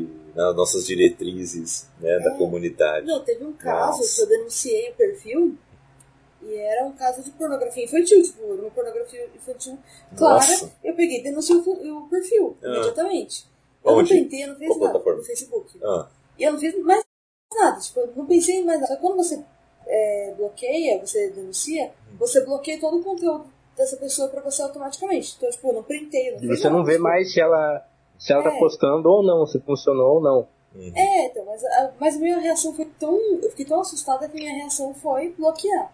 Quando eu bloqueei, depois de uma semana o Facebook mandou: Ah, seu bloqueio foi, não foi qualificado porque a pessoa não. não Não violou os- o- As as regras lá, né, as diretrizes e tudo mais. É assim mesmo. Tem, uma, Facebook uma coisa que você falou sobre fake news, cara, que é muito louco, e, e aconteceu isso sobre políticas. Eu direto tô denunciando é, post de Facebook, tanto canais de YouTube também, que eu acho, na minha opinião, claro, é, é subjetivo, sou eu que denuncio, é, mas que estão fazendo coisas erradas, né? No Facebook, acho que 3, 4 cliques tu consegue denunciar um post. É, se vai funcionar ou não, daí temos a experiência da Raquel aí pra dizer que não funcionou. É, eu tenho No uns- YouTube, eu tenho que escrever uma- um monte de coisa e pede um monte de coisa e eu já desi- daí eu desisti de denunciar quando eu fui denunciar. Sentindo essa pesquisa de que se dificulta, tem uma pesquisa que fala que se colocar uma, uma um clique a mais no botão de compartilhar, diminui em 30% o compartilhamento. Tanto de, tanto de notícias falsas quanto de notícias não falsas, né? Mas eu acho que seria um ponto a ser estudado pelas empresas. As pessoas têm preguiça, então colocando um- uma chave, ou sei lá, coloque tua senha na hora de compartilhar, já faria com que as pessoas compartilhassem É menos. só você vender Samsung pra todas as pessoas que estão fazendo isso. Ah, Vai travar, a pessoa demora um pouco mais, tem aquele tempo pra apreensão. que beleza, que beleza. É só dar um O função. WhatsApp está fazendo isso, né? Se você encaminha uma notícia, um link, você coloca para encaminhar para um grupo, ele pergunta, é o WhatsApp, né? Que faz tipo, ah, você vai encaminhar sem, sem ler. Twitter. Twitter faz isso. O Quando- Twitter, o Twitter que tá fazendo isso. Isso, quando você, né? quando você vai retweetar, aí ele fala assim, ah, essa está sendo é, muito compartilhada, mas você não quer ler primeiro? É, dá um avisinho É. assim. você não quer ler primeiro? Joga É. na cara, você nem leu, só leu a manchete. WhatsApp Exatamente. Quantidade de grupos que você pode compartilhar simultaneamente. É, e agora também vem. Hum. grupos só. né? Hum, Só que o problema é que eles limitam isso pro cidadão comum, pra pegar o médico. As empresas não limitam. Tá? Então, é, é só, só pra puxar o que você estava falando ali, questão de, de cercear ou não, o que, que as empresas deviam fazer, o governo meter o bedelho e tal. É, eu acho assim, a, a liberdade de post, eu acho que nunca deveria ser silenciada? Eu acho que todo mundo deve ser livre para postar o que quiser, desde que você assuma as consequências do que você está postando. Se você faz um post racista, pedófilo, existe a polícia, existe lei para prender essas pessoas. Tá? Difamação em rede social dá um monte de coisa. É só denunciar. Existe polícia para isso. Existe polícia para pegar lá na rede social e falar assim: ó, essa pessoa aqui criou um monte de mentira sobre mim e tô vindo aqui denunciar, ou vazou meus nudes na internet, né? Lei Carolina Dickman lá, que ficou famosa pra caramba, né? É, então existe isso. Eu sou totalmente contra cercear qualquer que seja conteúdo. Conteúdo é conteúdo. Até porque, se você faz isso, você faz com que essas pessoas passem a divulgar isso em outro lugar. A internet não é só a internet que a gente usa normalmente, a caixinha aqui. A internet é muito maior do que isso. Minha mãe acha que a internet é o Facebook. Então, existem caminhos para você fazer o que você quiser na internet. Tá? A gente está acostumado com esse box aqui, esse formatinho, mas existem outros lugares. E quanto mais a gente puder pegar de pessoas escrotas nas redes sociais falando merda, é melhor. E você tá ali vendo quem tá fazendo o quê. Você, Eles estavam aqui já, né? procura o que você quiser, entendeu? O YouTube tá, o YouTube tem esse poder de derrubar as pessoas, sabe? Quantos canais aí no YouTube estão sofrendo strike porque o cara, sei lá, falou um palavrão, porque falou isso, falou aquilo? É coisa arbitrária. O YouTube é arbitrário. Hum. Ele é. Por que, que ele pode fazer isso? Porque ele é o único. Não hum. tem ninguém. Se o Facebook faz isso, a pessoa migra pro Twitter, migra pro outro lugar, entendeu? Pra outra rede social. O YouTube não. O YouTube não tem concorrência. Então ele pega e ele pode fazer o que ele quiser. Se ele bloqueia o seu canal, por que, que os caras ficam desesperados? Entendeu? Agora vamos pegar um exemplo. Ah, vem o. Não vou nem citar o Spotify, não. Citar o Deezer, que é menor do que o Spotify. Vê o Spotify e censura o seu podcast. Fala assim, não, aqui você não pode mais é, publicar o seu podcast. Beleza, valeu. Publica em outro lugar. Tchau. Entendeu? Uhum. O, o Deezer não tem esse poder que o YouTube tem. Ah, o Spotify tem? Mais ou menos. Tem uma galera que tá cagando no Spotify em podcast. Entendeu? Uhum. Lógico, o Spotify tá crescendo e tal, e vai virar o novo YouTube. Eu acredito que sim, vai ser uma merda gigante. Mas vai ser. Entendeu? Porque ele vai chegar a um ponto que ele vai fazer a mesma coisa que o YouTube vai fazer. Tá fazendo. Uhum. Ele vai falar assim, gente, não pode isso, não pode aquilo, não pode aquilo outro. Eu vou derrubar o seu podcast se você fizer isso. Aí tá todo mundo ouvindo podcast só no Spotify. Aí ele derruba o seu podcast e aí, tchau. Uhum. Anos e anos de trabalho que você demorou, ele sei lá, falou assim, ah, você usou aí um. Falou uma palavra que não pode. A Twitch tem isso, tem regras. Fala assim, ah, determinada palavra você não pode falar. Hum. Escapou, é o dialeto, é alguma coisa. Não, não, quer saber. Ou simplesmente alguém chegou lá e falou assim, ó, conteúdo indevido. Aí vem outra pessoa, conteúdo indevido. Os seus hate começam a te dar conteúdo indevido, conteúdo indevido. E derruba o seu canal. E aí? Você vai reclamar com quem? Tá, eu Sim, pessoal, nunca convide o Guilherme mas... pra jogar Monopólio. Perdão? Não, pode continuar, Raquel. Era só uma casa. É pra não convidarem o Guilherme pra jogar Monopólio. Ele estraga o jogo. Olha aí. É, convidaria. É, não, a questão de. O que eu tô dizendo é. Se você tem uma questão de crime, é diferente de você ter uma questão de um conteúdo indevido. E como que você deixa na sua rede é, propagar crimes, gente? Isso é totalmente diferente. É diferente de eu falar, de falar tipo, ah, eu, eu acho o tal conteúdo uma merda. Eu, eu não gosto do livro Caixa de Pássaros. Eu acho um lixo. Uhum. Aí eu falar isso é diferente de falar, tipo, ah, essa pessoa aí na rua, eu acho um vagabundo, acho que se tinha que tacar fogo mesmo. São coisas diferentes, são ou, muito diferentes. Ou não, tipo, Sim, não mas aí teve dois crimes diferentes. um foi difamação, que é a coisa mais comum na internet. Se a gente quiser denunciar uma pessoa por difamação, a gente consegue algo já, é crime. E injúria, é, ou incitação à violência, né? Que você falou tacar fogo na pessoa.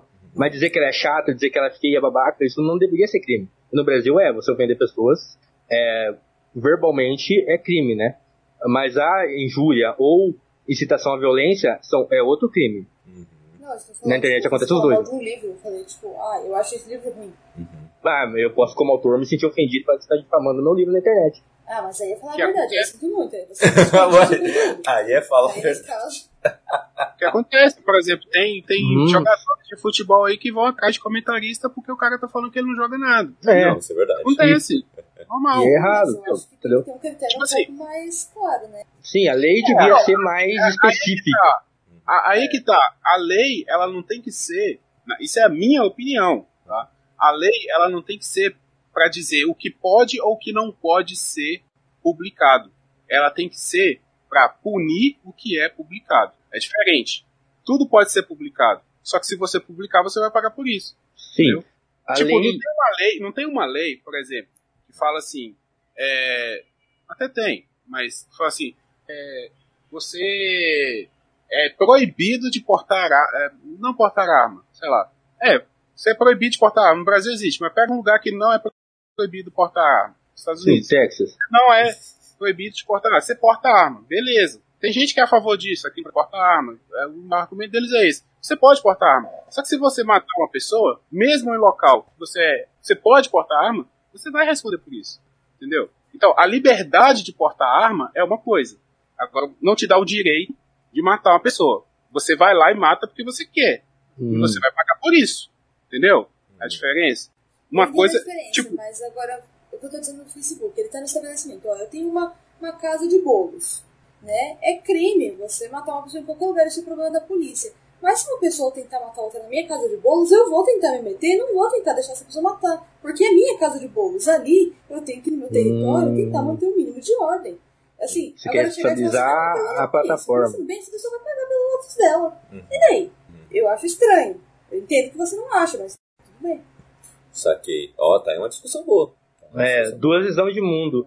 A Hum. plataforma é responsável ou não. A- Eu considero a, pla- a plataforma uma praça, como qualquer outra, uma praça, uma praça pública, né? Aham. Mas a plataforma então é um, uma casa de eventos? Uhum. Não, ela pode ser uma praça pública, mas a questão é, eu acho que tem certas coisas que se estão punidas com crime, você tem que, dentro do seu lo- local, ter uma atitude também. Sim, Sim, nem que sim, mas seja. aí- Nem que seja, Sim. tipo, apontar isso aqui é um as crime, aponta, né? Aponta ali pra É todo mundo ver, isso é um crime, estamos tomando todas as medidas responsáveis. Algo do tipo, pelo menos. Exatamente. Você coloca a consequência, entendeu? Existe a polícia da, da rede social, entendeu? Existem regras da rede social, e aí a pessoa vai lá e publica. A rede social tem o direito de excluir a pessoa. Mas isso Sim. é a rede social falando que pode ou não pode na, nela. Aí é o que você falou, Raquel. Na minha loja de bolo, mando eu. Se alguém chegar aqui e falar um palavrão, eu peço para se retirar da minha loja de bolo. Entendeu? Mas É você na sua é loja. isso. No exemplo, aconteceu uma coisa que já Não. é legal fora, se está acontecendo dentro, você tem que também ter uma medida dentro, mesmo que Exatamente. Mas é isso. Sim. Mas é exatamente isso. Muita você gente que matou a gente tem perfil no por Facebook. aquilo. É Mas ela pagou pela, pela pena. Mas ó, eu publico. A pessoa publica um conteúdo racista. Isso já aconteceu várias vezes. Aí as pessoas são- vão lá tentando denunciar essa pessoa. É. Tanto em delegacias como no próprio Instagram. É. Aí derruba o Instagram da pessoa. É. Instagram, em sete dias, devolve o Instagram da pessoa. Isso que é tenso. Isso Entendeu? acontece muito, gente. Assim, se tem denúncia, às vezes a denúncia não é apurada porque também existe corrupção na polícia. Agora, você saber Mas que a pessoa cometeu um crime, ela foi indiciada por um crime, você ainda assim deixa esse crime continuar acontecendo dentro da sua rede, Aí que tá. Mas no, no próprio documentário eles falam que o algoritmo, no caso, né, ele não vai entender o que é certo e errado. E não, é, não tem uma Sim. pessoa por trás Hum. daquilo monitorando o que está sendo postado em cada uma das contas. E mesmo se a pessoa é derrubada, daqui sete, mesmo que ela não tenha mais acesso àquele Instagram, ela pode criar um outro e-mail e abrir outro Instagram de novo. Você Uhum. entendeu? Então eles teriam que bolar um jeito de estar fazendo essa fiscalização pelo próprio aplicativo. E é praticamente para eles impossível, porque eles não estão muito preocupados com isso. Sim. Não, mas acho que é impossível, criar novo possível perfil, fisicamente é fazer isso.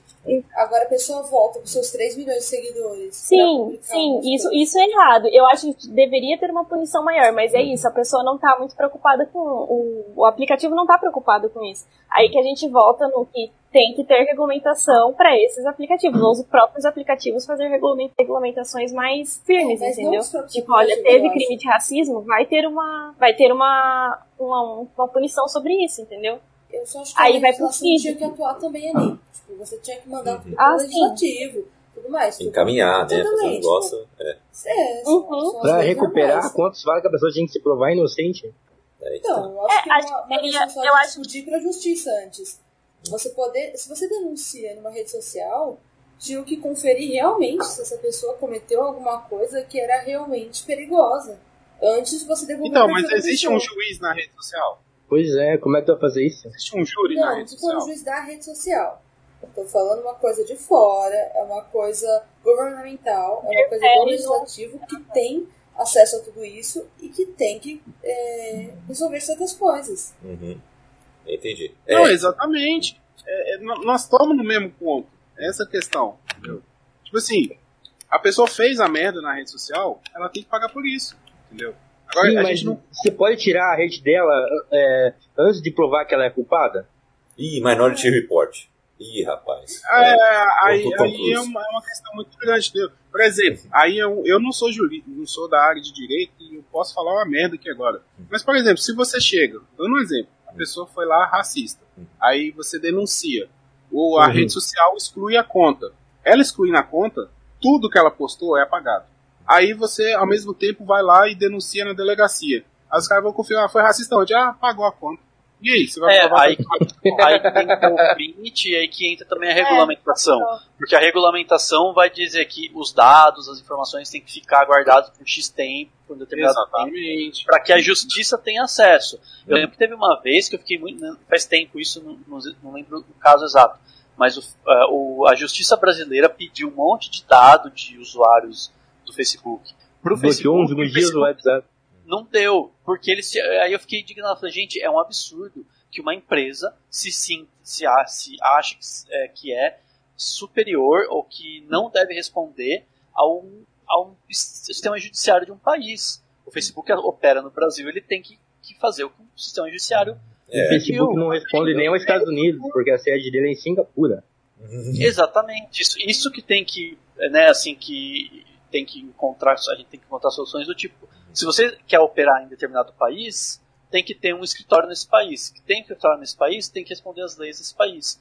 E, e assim vai, né? Você tem que encontrar esse tipo de solução para essas coisas que são complexas mesmo, porque é, é relativamente muito recente que a gente tem todos esses problemas e o mundo está olhando e falando, gente, precisamos. E é complicado porque é uma série de elementos, né, que vão desde a nossa privacidade até, enfim, tudo que você É É, questão, por exemplo, do grampo no coisa do telefone, né? É, o grampo no O grampo telefone. no telefone ele não é permitido sempre. Ele só é permitido se você tiver, no mínimo, um grande indício que ela- aquela pessoa tá cometendo crime. Hum. Você não pode Uhum. simplesmente Por grampar isso que eu- que aprovar. Por isso que eu acho que se excluir a conta da pessoa assim que ela é denunciada, ah, tipo, vamos dizer de novo, Exatamente. uma grande campanha política, o vários hate denuncia a pessoa, o algoritmo exclui. Essa pessoa ela não vai ter a mesma força política do que a outra. É, Não, é isso que eu tô falando. Entendeu? É isso que eu tô falando. Não é uma questão só de você falar assim. É, vou- um exemplo. Você chegar assim e falar assim. Ah, comentar, viadinho. Um cara é gay, homossexual. Aí alguém vem e comenta assim, viadinho. Aí automaticamente a conta dessa pessoa que comentou é excluída. Ele foi punido por ter sido é, falar. homofóbico na rede social, tá? Ele foi excluído. Isso é uma punição? É. Mas essa punição vai fazer o quê? O cara vai criar outra conta, entendeu?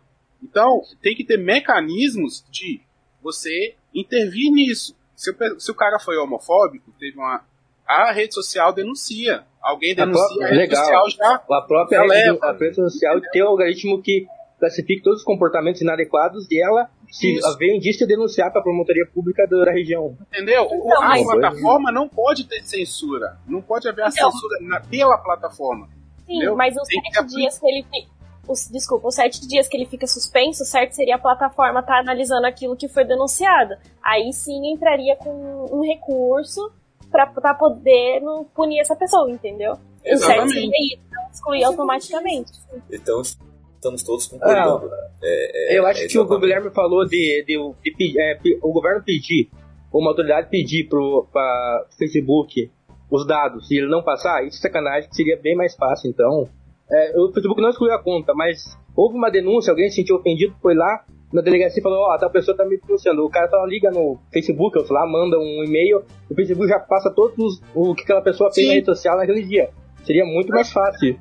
O usuário, ó, usuário tal, eu preciso dos dados dele porque foi feita uma denúncia, tem uma ordem judicial aqui.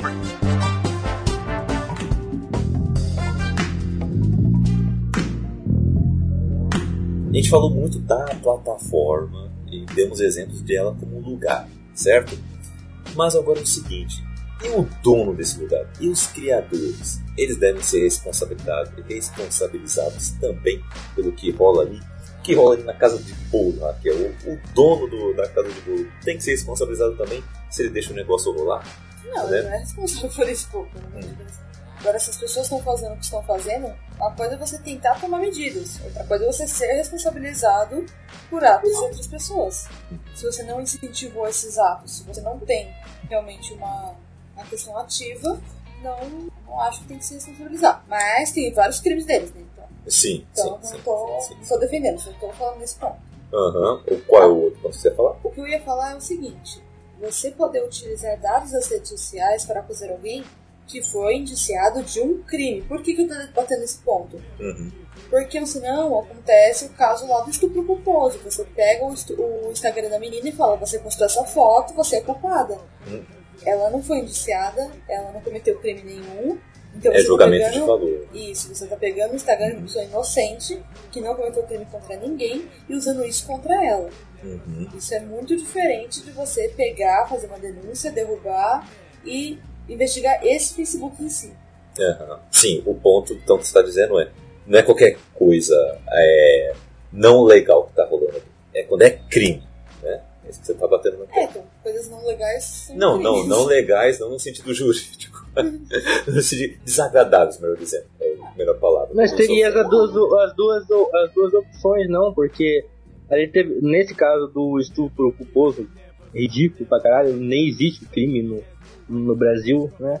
É, a, a polícia também teria acesso ao dado do, no caso do homem ali, é, que tava, que no caso a, mulher tava denunciando e de repente virou ao contrário, né? Coisa bem louca.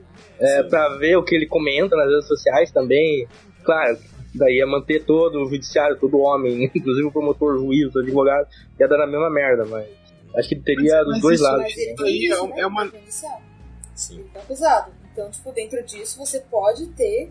Você tem que ter os dados da Sim. pessoa que cometeu um crime. Exatamente, que, do acusado e não da vítima. né? Exatamente. Totalmente. Mas, mas então, isso, isso é, é argumento de advogado, entendeu? Tipo assim, a partir Uhum, do momento sim. que tá num processo, o cara vai É tentar achar usar. qualquer argumento que seja possível para defender o cliente dele. É a mesma coisa quando você vai, vai procurar um emprego. A empresa chega e diz o seu Facebook, o seu Twitter, o que, que você está comentando, Uhum. entendeu? Aí eu acho isso certo. Sei. Não Ah, seja é- comunista quando tenta uma vaga de emprego. É Entendeu? super ruim. É, tipo, antigamente, até hoje, eu acho o pessoal pesquisa sua capivara, né? Vai lá na delegacia e vê se você cometeu algum crime, alguma coisa. Isso sempre aconteceu, sabe? É, eu acho que é tudo forma da gente se adaptar, sabe? As coisas estão, estão se adaptando. Eu acho que muita gente vai. Pô, quantos investigadores? Eu tava vendo entrevista hoje de um, de um delegado, o cara falando como que é o, o procedimento, quando acontece um crime, não sei o que, o que, que tem que investigar. O cara tem que ir lá no WhatsApp, na rede social, ver com quem que aquela pessoa conversava, não sei o que, para buscar ali o perfil de como aquele crime todo aconteceu, tudo que está em volta. A internet hoje, ele é, é um espaço público, as pessoas contam, co- é, conversam virtualmente, sabe? Então você também não pode tirar isso da, da sociedade em si. tá? Faz parte hoje da sociedade. Lá na China tem um negócio muito legal que é o score da, do bom cidadão. 10 anos para chegar aqui no Brasil. Não... então você vai estar lá, a tua, a tua- o teu gráfico pizza, mais perto do, do 500 que você tiver, mais bom cidadão você é. Ah, Em todo que o teu comportamento social e nas redes sociais. Nossa, muito Isso é maneiro. Muito Black Mirror. E, e caminhando aqui pro nosso final, gente, eu queria só ah, ver algumas questões com vocês, né? É, vimos né, uma escolha narrativa, né? De transformar algo que são apenas uns e zeros, né? Eles botaram lá né, uns três é, caras ali, né? Como se fossem trigêmeos, né? Por trás do código. Né? O cara do Mad Men lá, muito bom. É, então, eles tomaram essa escolha, né? Queria saber de vocês o que vocês acharam disso. E eles falam de. Eles falam num tom catastrófico, né? Eles falam que é algo de destruição da civilização, né? É algo que vai destruir a mente das pessoas e tudo mais, né? Algo bem cataclísmico, né? E eu, eu queria saber de vocês isso, né? O que vocês acharam? Vocês acharam que é um negócio tão pesado assim, a chegar a, a um nível tão ah, grande assim, ou o tom alarmista é pra gente tomar uma, uma mudança agora, simplesmente, para dar um tom de urgência só, não que o problema é tão grande, só para dar um tom de urgência. O que vocês acham? Eu, eu acho que foi um que é um tom de o tom de urgência é para chamar a nossa atenção pro documentário, porque depois você vê que eles vão amenizando um pouco, né? E no final eles são todos meio que, que otimistas, né? Você vê que a maioria tá assim, não, apesar de tudo eu sou otimista, porque é, dá para resolver não sei o quê. É, então acho que tem um pouco disso, sabe? Assim, é, é mais uma questão de estratégia de, de, de enfim, de, para contar a história, para chamar a atenção. É, mas também, lá, tem o lado que aí eu volto para aquela coisa da política, porque eu, pra mim, quando eu vi a segunda vez, eu falei, cara, eles fizeram isso por causa do Trump, sabe? Eles fizeram esse documentário para sair meses antes das eleições mesmo, assim. É, foi muito, é muito louco. E, e, e, acho que tem um pouco disso também, de chamar atenção para deixar todo mundo assim, cara, meu Deus, e agora? E mesmo aquele e aí aquele final mais tranquilo serve para dar uma para a pessoa não ficar tão mal quando termina. É, mas realmente acho que ele quer promover um pouco dessa algum tipo de atitude das pessoas é, minimamente. Qual que é a outra pergunta? Desculpa, você fez duas, acho. Não, só do, dessa escolha, né, de, de se personificarem, né, o, o dado, os códigos, né, naquelas três pessoas que ficam ali ah, por tá. trás tal. É. é, não, é, então, isso, isso é muito legal porque daí é o que torna ele didático, que é o que faz ele atingir a mãe, a tia do Zap, a, né, um, um, monte de gente que não é só, é, enfim, é o perfil de quem já tinha noção de que isso acontecia. Né? Uhum, uhum. E o que, que você achou, Isabel? Você curtiu também? Cara, eu vou contar um negócio. A primeira vez que eu assisti, eu queria uma coisinha muito pra relaxar, sabe? Ah, vou fazer um documentário, gosto. Por que não? Aí eu fui assistir, tipo... Devia ter avisado a Netflix sobre isso. Aí eu falei assim, não, vou pôr pra assistir. Assisti. Entrei em parafuso, entendeu? Falei, não, nunca mais vou usar minhas redes sociais. Meu Deus do céu. Tipo, tive, teve aquele ataque psicótico. Eu já sabia da intenção, tipo, eu já sabia que existiam os problemas, mas não sabia da extensão dele. Uhum. Então você fica meio chocado. E é isso que o Daniel acabou de falar, tipo, eles são muito otimistas no final. Não, calma, ainda dá tempo. Por mais que vai ter uma guerra civil, ainda dá tempo, calma. E, tipo, eu achei isso muito legal. É, a proporção que eles mostram que pode tomar, tipo, a, cada, cada um dos aplicativos e cada atitude que a gente toma, é, eles colocam tudo na nossa mão. Tanto é que eles falam assim, é, a culpa, tipo assim, as redes sociais podem ser usadas, elas podem ser benéficas. Só que o ser humano que pode potencializar ela para algo ruim, assim como tudo que ele toca. Tipo, ele fala uma coisa meio parecida com isso. E eu concordo. Então, é exatamente isso, é para atingir pra gente tomar um primeiro susto e falar, meu, eu tenho que me policiar em algumas coisas, prestar atenção no que eu tô fazendo e tal. É, mas eu acho, eu acho muito legal chamar atenção para isso. Eu não, eu acredito que possa desencadear coisas piores, porque o Capitólio tá aí pra provar isso, entendeu? As atitudes dele. Eu, eu, não sei se seria, tipo, uma guerra mundial, sabe? Se daria pra, pra ter esse nível. Talvez coisas mais graves, a gente não sabe, mas o movimento do Black, Black Lives, Black Lives Matter, é, foi, começou na internet e também tomou uma proporção muito grande, foi uma coisa boa, tipo assim, te, teve que acontecer, então, tipo, a gente tá com uma balança, então pode acontecer coisas ruins ou boas, vai depender da gente, entendeu? Decidir. Foi essa reflexão que eu fiquei. Uhum. E eu parei de mexer em muito, em muito aplicativo. Olha aí. E desinstalei todas as notificações. Surpreende? é. Olha aí, é, é uma nova mulher. Bom. oh, olha aí, tá vendo? Ah, até vai tomar a mesma coisa. Muito legal. Mas você acha inútil, tipo, umas notificações. Ah, a pessoa curtiu o que você compartilhou. É gay, sei lá. Tipo. Ah, nossa, é, tem umas muito inúteis, inúteis mesmo.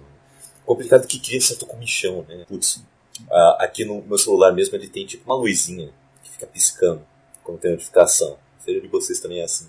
Aí o, o meu fica piscando, fico. Será que foi? Será? Peraí, deixa eu ver. Aí eu vou lá e, e é tipo, ah, sei lá, o ou tal pessoa curtiu, tal pessoa fez tal coisa. Tá. o, o Twitter tá mais agressivo, ele tá mandando notificações. Não acredito que você não vai ver isso. O Twitter tá de sacanagem. Mas você sabe que tem, tem um negócio que tem na, no documentário, que acho que muita gente viu, que pra mim é muito estranho, que é o. É, fala assim, vamos tirar o celular da mesa. Eu nunca levei o celular pra janta, pra, hum. pra almoço e tal. E, e, eu acho que, e, tipo, tem gente falando assim, ah, eu tirei as notificações eu não, não sinto necessidade de tirar as notificações porque eu nem fico com o celular perto. Então, às vezes eu tô Não. trabalhando, por exemplo, o celular tá lá do outro lado, eu nem vejo. Quando eu vejo, tem 500 notificações. Então, às vezes é legal isso também, tirar um pouco de offline, ficar um domingo fora, um domingo Eu queria ter essa celular. Eu queria ter, eu queria poder ficar uma semana. ali. Não, uma semana não, um domingo, sabe, assim, um dia de folga, você ficar sem celular, não totalmente sem, mas assim, às vezes eu fico vendo filme e quando eu vejo tem, eu fiquei 12 horas sem olhar pro celular. Aí quando eu vejo tem notificação, eu vejo tudo. Mas eu acho, sei lá, é um pensamento legal de se ter. É bacana. E essa bacana. coisa de almoçar e jantar, cara, Uhum. nunca, comida e celular não combinam, tem que ser... Você é uma exceção à regra. Eu, assi- eu almoço vendo Netflix. Mas É. eu também. Meu celular, eu trabalho sem celular e eu não sinto falta. Então as coisas não, não fico essa necessidade do celular. Mas eu acho que, por exemplo, se você está numa discussão super interessante no WhatsApp, isso é legal. Tem várias coisas legais que você pode fazer no celular. Uhum. O problema é que a gente usa pra maneira errada. A gente usa pra tudo isso que a gente comentou. Mas- atenção, eu queria falar uma coisa também. Diga, tipo, E para de ficar falando mal das pessoas sem necessidade. A não ser que ela tenha um livro ruim, como Caixa de Pássaros. Ah. Aí nesse caso aí, né, tipo. Sempre, Mas sempre, sempre. É, so- sobre a, questão do usarem a didática maneira lá para explicar para as pessoas, eu garanto que é, apesar da explicação, acho que teve gente que acha que tem três carinhas, é um mal, outro médio, outro bom, é, escolhendo o que você vai ver. Tem muita gente que acredita nisso. Pode acreditar e deve ter até religião disso. É, sobre o fim do mundo por causa das redes sociais, cara, eu pesquisei aqui, lembrei o nome do cara, chama George Goldfried, um gostinho alemão, ele cunhou o termo é, Zeitgeist, tá ligado? Espírito de um tempo. É, e é a mesma explicação de sempre, né? Os aviões nasceram, né, naquela época todo mundo tinha medo de morrer de avião, a bomba atômica, todo mundo tinha medo de radiação, todo mundo ia virar é, o, o mutante, alguma coisa desse jeito. Agora a gente tá no, no tempo, um espírito de um tempo da tecnologia. E tudo leva a isso. Inclusive, essa série, esse documentário da Netflix é um, uma criação inspirada no espírito do tempo que nós estamos vivendo. Matrix e tudo em geral. Então a gente vai aprender como a gente, como a gente aprendeu a, a ir não apesar de todos sermos parentes daquele o mongol lá, é, como é que é o nome dele? Gengis Khan. É, a gente quase conseguiu escapar porque eles inventaram o estribo, né? Mas a gente vai aprender a conviver com, com a tecnologia de alguma forma ou de outra. Os humanos são muito ruins pra acabar, é, mesmo por eles mesmos, tá? É bem isso mesmo, né? E, e Guilherme, me fala uma coisa. Tem solução pra gente parar de viver numa era de desinformação? Não é assim? Não, não tem solução. Não, tem, porque a desinformação ela existe desde que o mundo é mundo, sabe? A fofoca sempre corre mais rápido do que a verdade. Sempre. Qualquer cidadezinha pequena, você tem a, a- as tiazinhas lá, as veinhas que ficam na porta de casa, uma levando a fofoca pra outra, sabe? Sempre existe, sabe? Chega lá com algum carro novo, o cara já tá achando que está roubando, sabe? Ou que tá fazendo uma falcatrua, uma coisa assim, sabe? Então, eu acho que esse lance da era da desinformação talvez seja a era da desinformação em massa. Desinformação sempre existiu. Não é novidade, isso não é, não é da agora. Então eu, eu acho que não tem caminho de volta. É. Porque sempre foi assim. Você sabia que na, na- durante a gripe espanhola surgiu uma fake news na época é, de que chocolate curava a gripe? Não. Três Com vezes ao certeza foi dia. fabricante de chocolate. É, Ah. chocolate três vezes ao dia. É Não. muito louco, falei, gente, que loucura. Com certeza foi um fabricante de chocolate que criou, colou, com certeza vendeu pra caramba. Meu Deus do Gente, Daqui a pouco a gente tá botando desinfetante nas ruas. E é isso. é O quê? todo marketing vem, vem Já aconteceu. news. É, Essa cloroquina devia ter gosto de chocolate. olha, chocolate eu adoraria. É, é bom comer chocolate três ao dia. Tá tudo certo.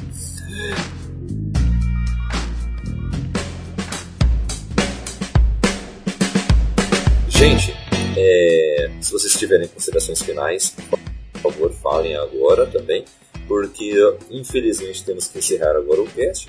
E infelizmente porque o papo tá muito bom, a gente tá com umas reflexões muito da hora. Assim, tá indo fazer outros testes, né? pra fazer outros casts, tipo, virou uma árvore, virou uma semente esse cast.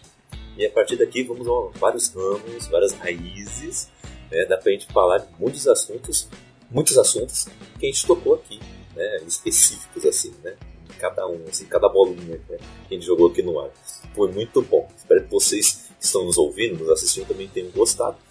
É, meus amigos, então, ó, falem suas considerações e também fale onde a galera pode achar vocês nas redes sociais e Podosfera e por aí vai, tá? Começando com ela, Isabel Rosado. Fala pra gente, a jornalista mais promissora do Brasil. Gente, acho, acho assim, entendeu? Não assista, mentira. Não, é muito legal, assista assim. O, a minha consideração final, eu acho que que mais ficou na minha cabeça foi quando eles falam assim que é, todo mundo tem que chegar num conceito do que é a verdade. E isso nunca vai acontecer. Não, Desculpa, não mas nunca vai acontecer, entendeu? Porque o meu mundo não é igual ao da pessoa do meu lado, as minhas experiências não são as mesmas, a gente enche o mundo, cada um, por uma brechinha. Então, assim, o que a gente pode fazer é pensar num bem maior. É um otimismo bem ripongo, mas é uma coisa muito legal de se levar. Pensar num bem maior. E as redes sociais, às vezes, ela pode te causar. Como ela, ela pode te minar muita ansiedade, coisas que você às vezes não tem que sentir na hora. Uma vida de uma pessoa que não é daquele jeito, e você fica olhando pra você e fica falando, meu Deus do céu, o que eu tô fazendo na minha vida? Então, tipo assim, às vezes é bom você se, se desligar um pouco disso, olhar pra dentro de você e quando for tomar certa, certas decisões que envolvam outras pessoas que não estão no seu círculo social geralmente, é, tem que pensar bem naquilo que vai ser dito, naquilo que vai ser feito. Eu acho isso muito legal. Hum. E como jornalista, assim, não espalhem notícias falsas, por favor. Desclassifica, assim, desqualifica totalmente o nosso trabalho. entendeu? Não, a gente não fala com a tia do WhatsApp pra fazer uma reportagem, demanda muito trampo. Então, isso é muito importante. Eu acho ela muito corajosa, jornalista. em plena época da eleição, eu tava na época da faculdade, foi bem divertido. E é isso, vocês podem me encontrar no Instagram, Isabel Rosado com dois Os, e a gente vai se falando por lá, por enquanto é só por lá. E no Narradelas, que é a, Não, é a turma desse daqui. não, nada delas, É delas. um deles, é.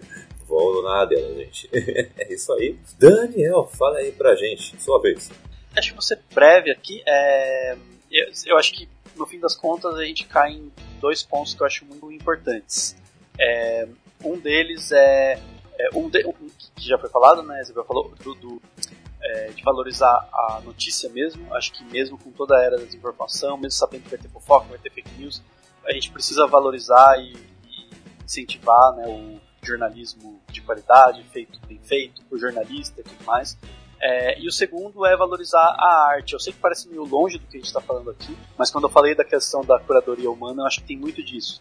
Você ler bons livros, você se aprofundar, você desenvolver a sua habilidade de, de, de enxergar alteridades né, e tal, é o que vai ajudar a gente a sair dessa, dessas bolhas e tudo mais, e sair dessas. Enfim, evitar que o algoritmo corrompa a gente ou sufoque a gente. É meio filosófico, mas acho que é importante, acho que vale a pena.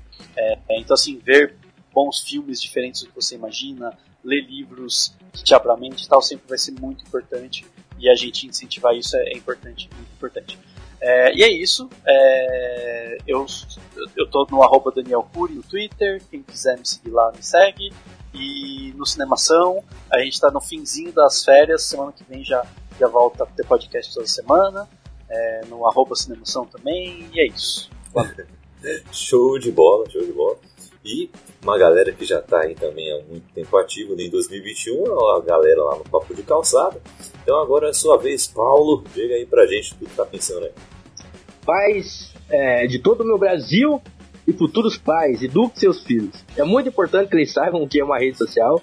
É muito importante que eles saibam lidar com uma rede social. É muito importante que eles saibam trabalhar com rede social, porque senão eles vão estar em desvantagem.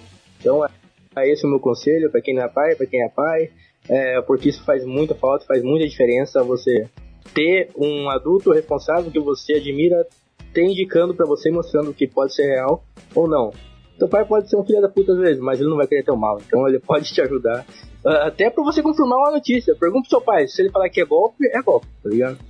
E você acha o Paulo Zanella lá na, nas redes sociais, só pesquisar arroba Paulo Zanella ou Paulo Zanella no Google, você vai achar meu site lá, que lá tem notícia é, de curadoria e de verdade, tá? E o Guilherme vai falar do papo de calçado. Ah, muito bem. Então agora é vez, Guilherme. Daí pra gente. É, eu, eu ia falar a mesma coisa que o Paulo falou. Eu me preocupo muito com as crianças, sabe? De ensinar. Nós já estamos perdidos já.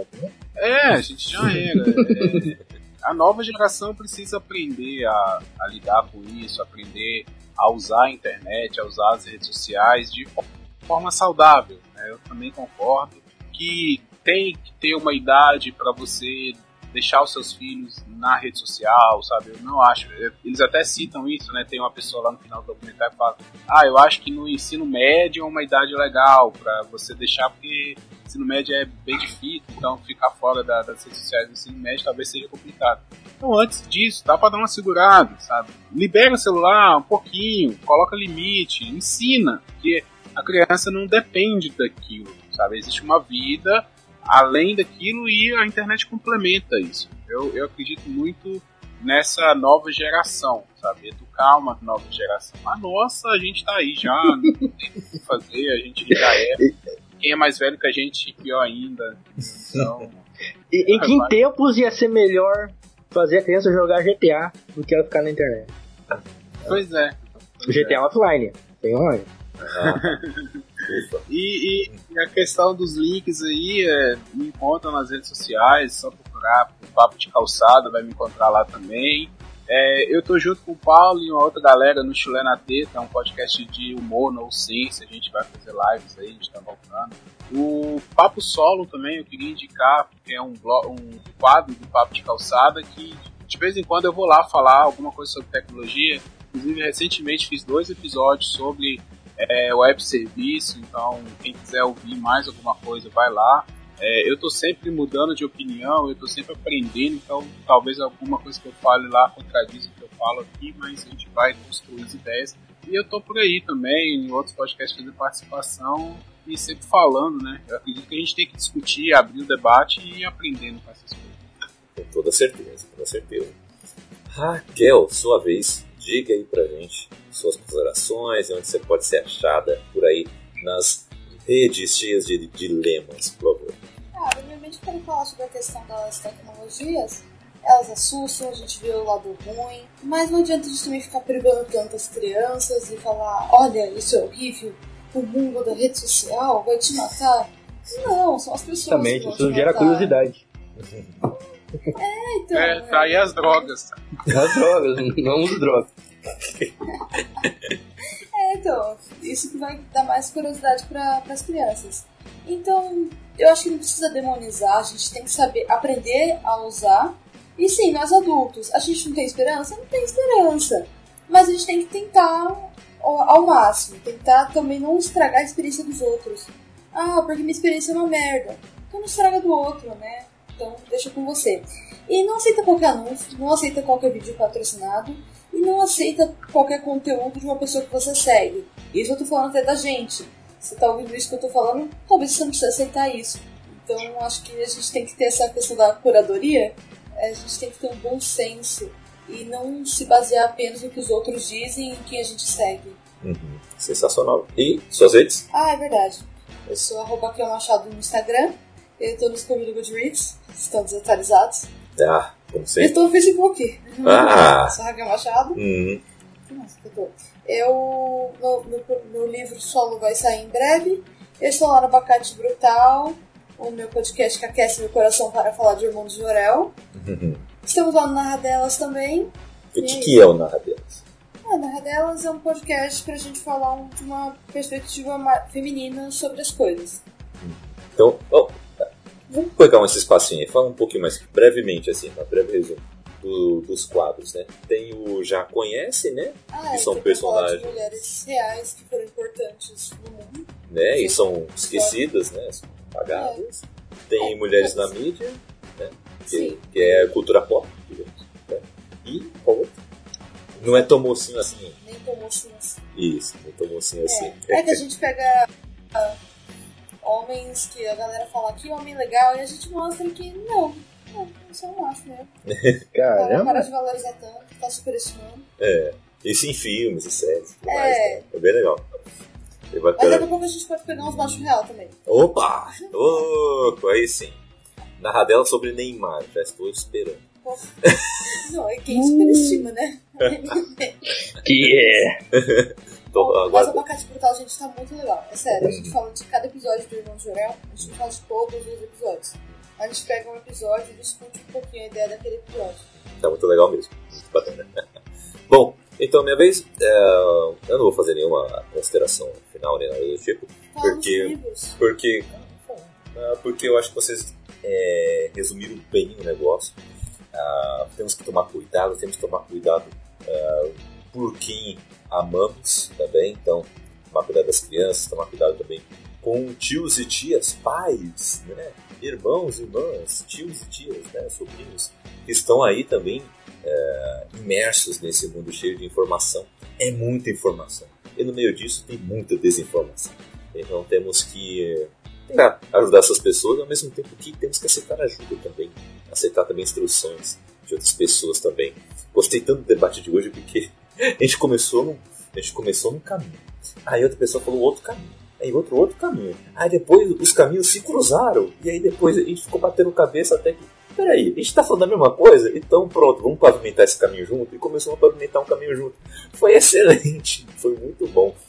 Quem dera se toda rede social, todo debate em rede social fosse assim também. Seria um, um mundo melhor, eu acredito, viu? Mas eu estou sendo muito utópico. Bom, eu estou aí no Twitter e no Instagram, arroba CKZKaique. Eu estou também no Scooby de Goodreads, né? Mais atualizando, né? Ah, olha, desculpa, é, mas eu atualizo. É, também estou na IBAMB Rádio, tá? Nesse podcast ele é YIBAMB. Lá é uma galera preta que produz conteúdo sobre coisas pretas também, mas também sobre várias outras coisas também. Então, Só vamos porque eles né? quiserem, mas. sobre o que a gente quer. Exatamente. A gente fala muito mais do que só sobre racismo. A gente fala sobre muita coisa. Então vou lá, a gente fala, tem quadro sobre futebol, sobre cinema, tem quadro sobre política, tem quadro sobre música, sobre, sobre estudos, né? Exatamente. Isso é muito legal. Então vou lá conferir, tá? Bom, os livros que eu e a Raquel escrevemos de suspense policial e ficção científica estão disponíveis para vocês, tá? O livro físico temos aqui Nossa Luz da Mente, mas digital temos os todos os três, tá? Então é só falar com a gente nas nossas redes sociais ou entrar na lojinha da Ibambe, ibambecorp.com.br barra store, vá lá e adquirir esses livros, beleza? Ou apoiar o Bookstime Brasil. Ou apoiar o Bookstime Brasil, É, isso, exatamente. Apoie o portal Bookstime Brasil a partir do Padrim ou do PicPay, ou se inscrever nesse canal da Twitch, tá, gente? Você vai, Gente, a partir de 5 reais, você vai ganhar o livro. Só mandar um e-mail pra gente aí, falando sobre isso. Mandamos a- as opções, você escolhe o livro e você ganha na faixa aí, né? Beleza? É um e-book, gente, deixa eu avisar. É o e-book. Porque eu não sou de Sim. marketing, né? Quem- Ah, o e-book. Sim, é, né? deixar claro. Paulo, eu gosto de você. Olha aí, que beleza. Bom, gente, ficamos por aqui. Fique com Deus e, olha, cuidado com as redes sociais, tá? Cuidado com o que você vai postar. Ah,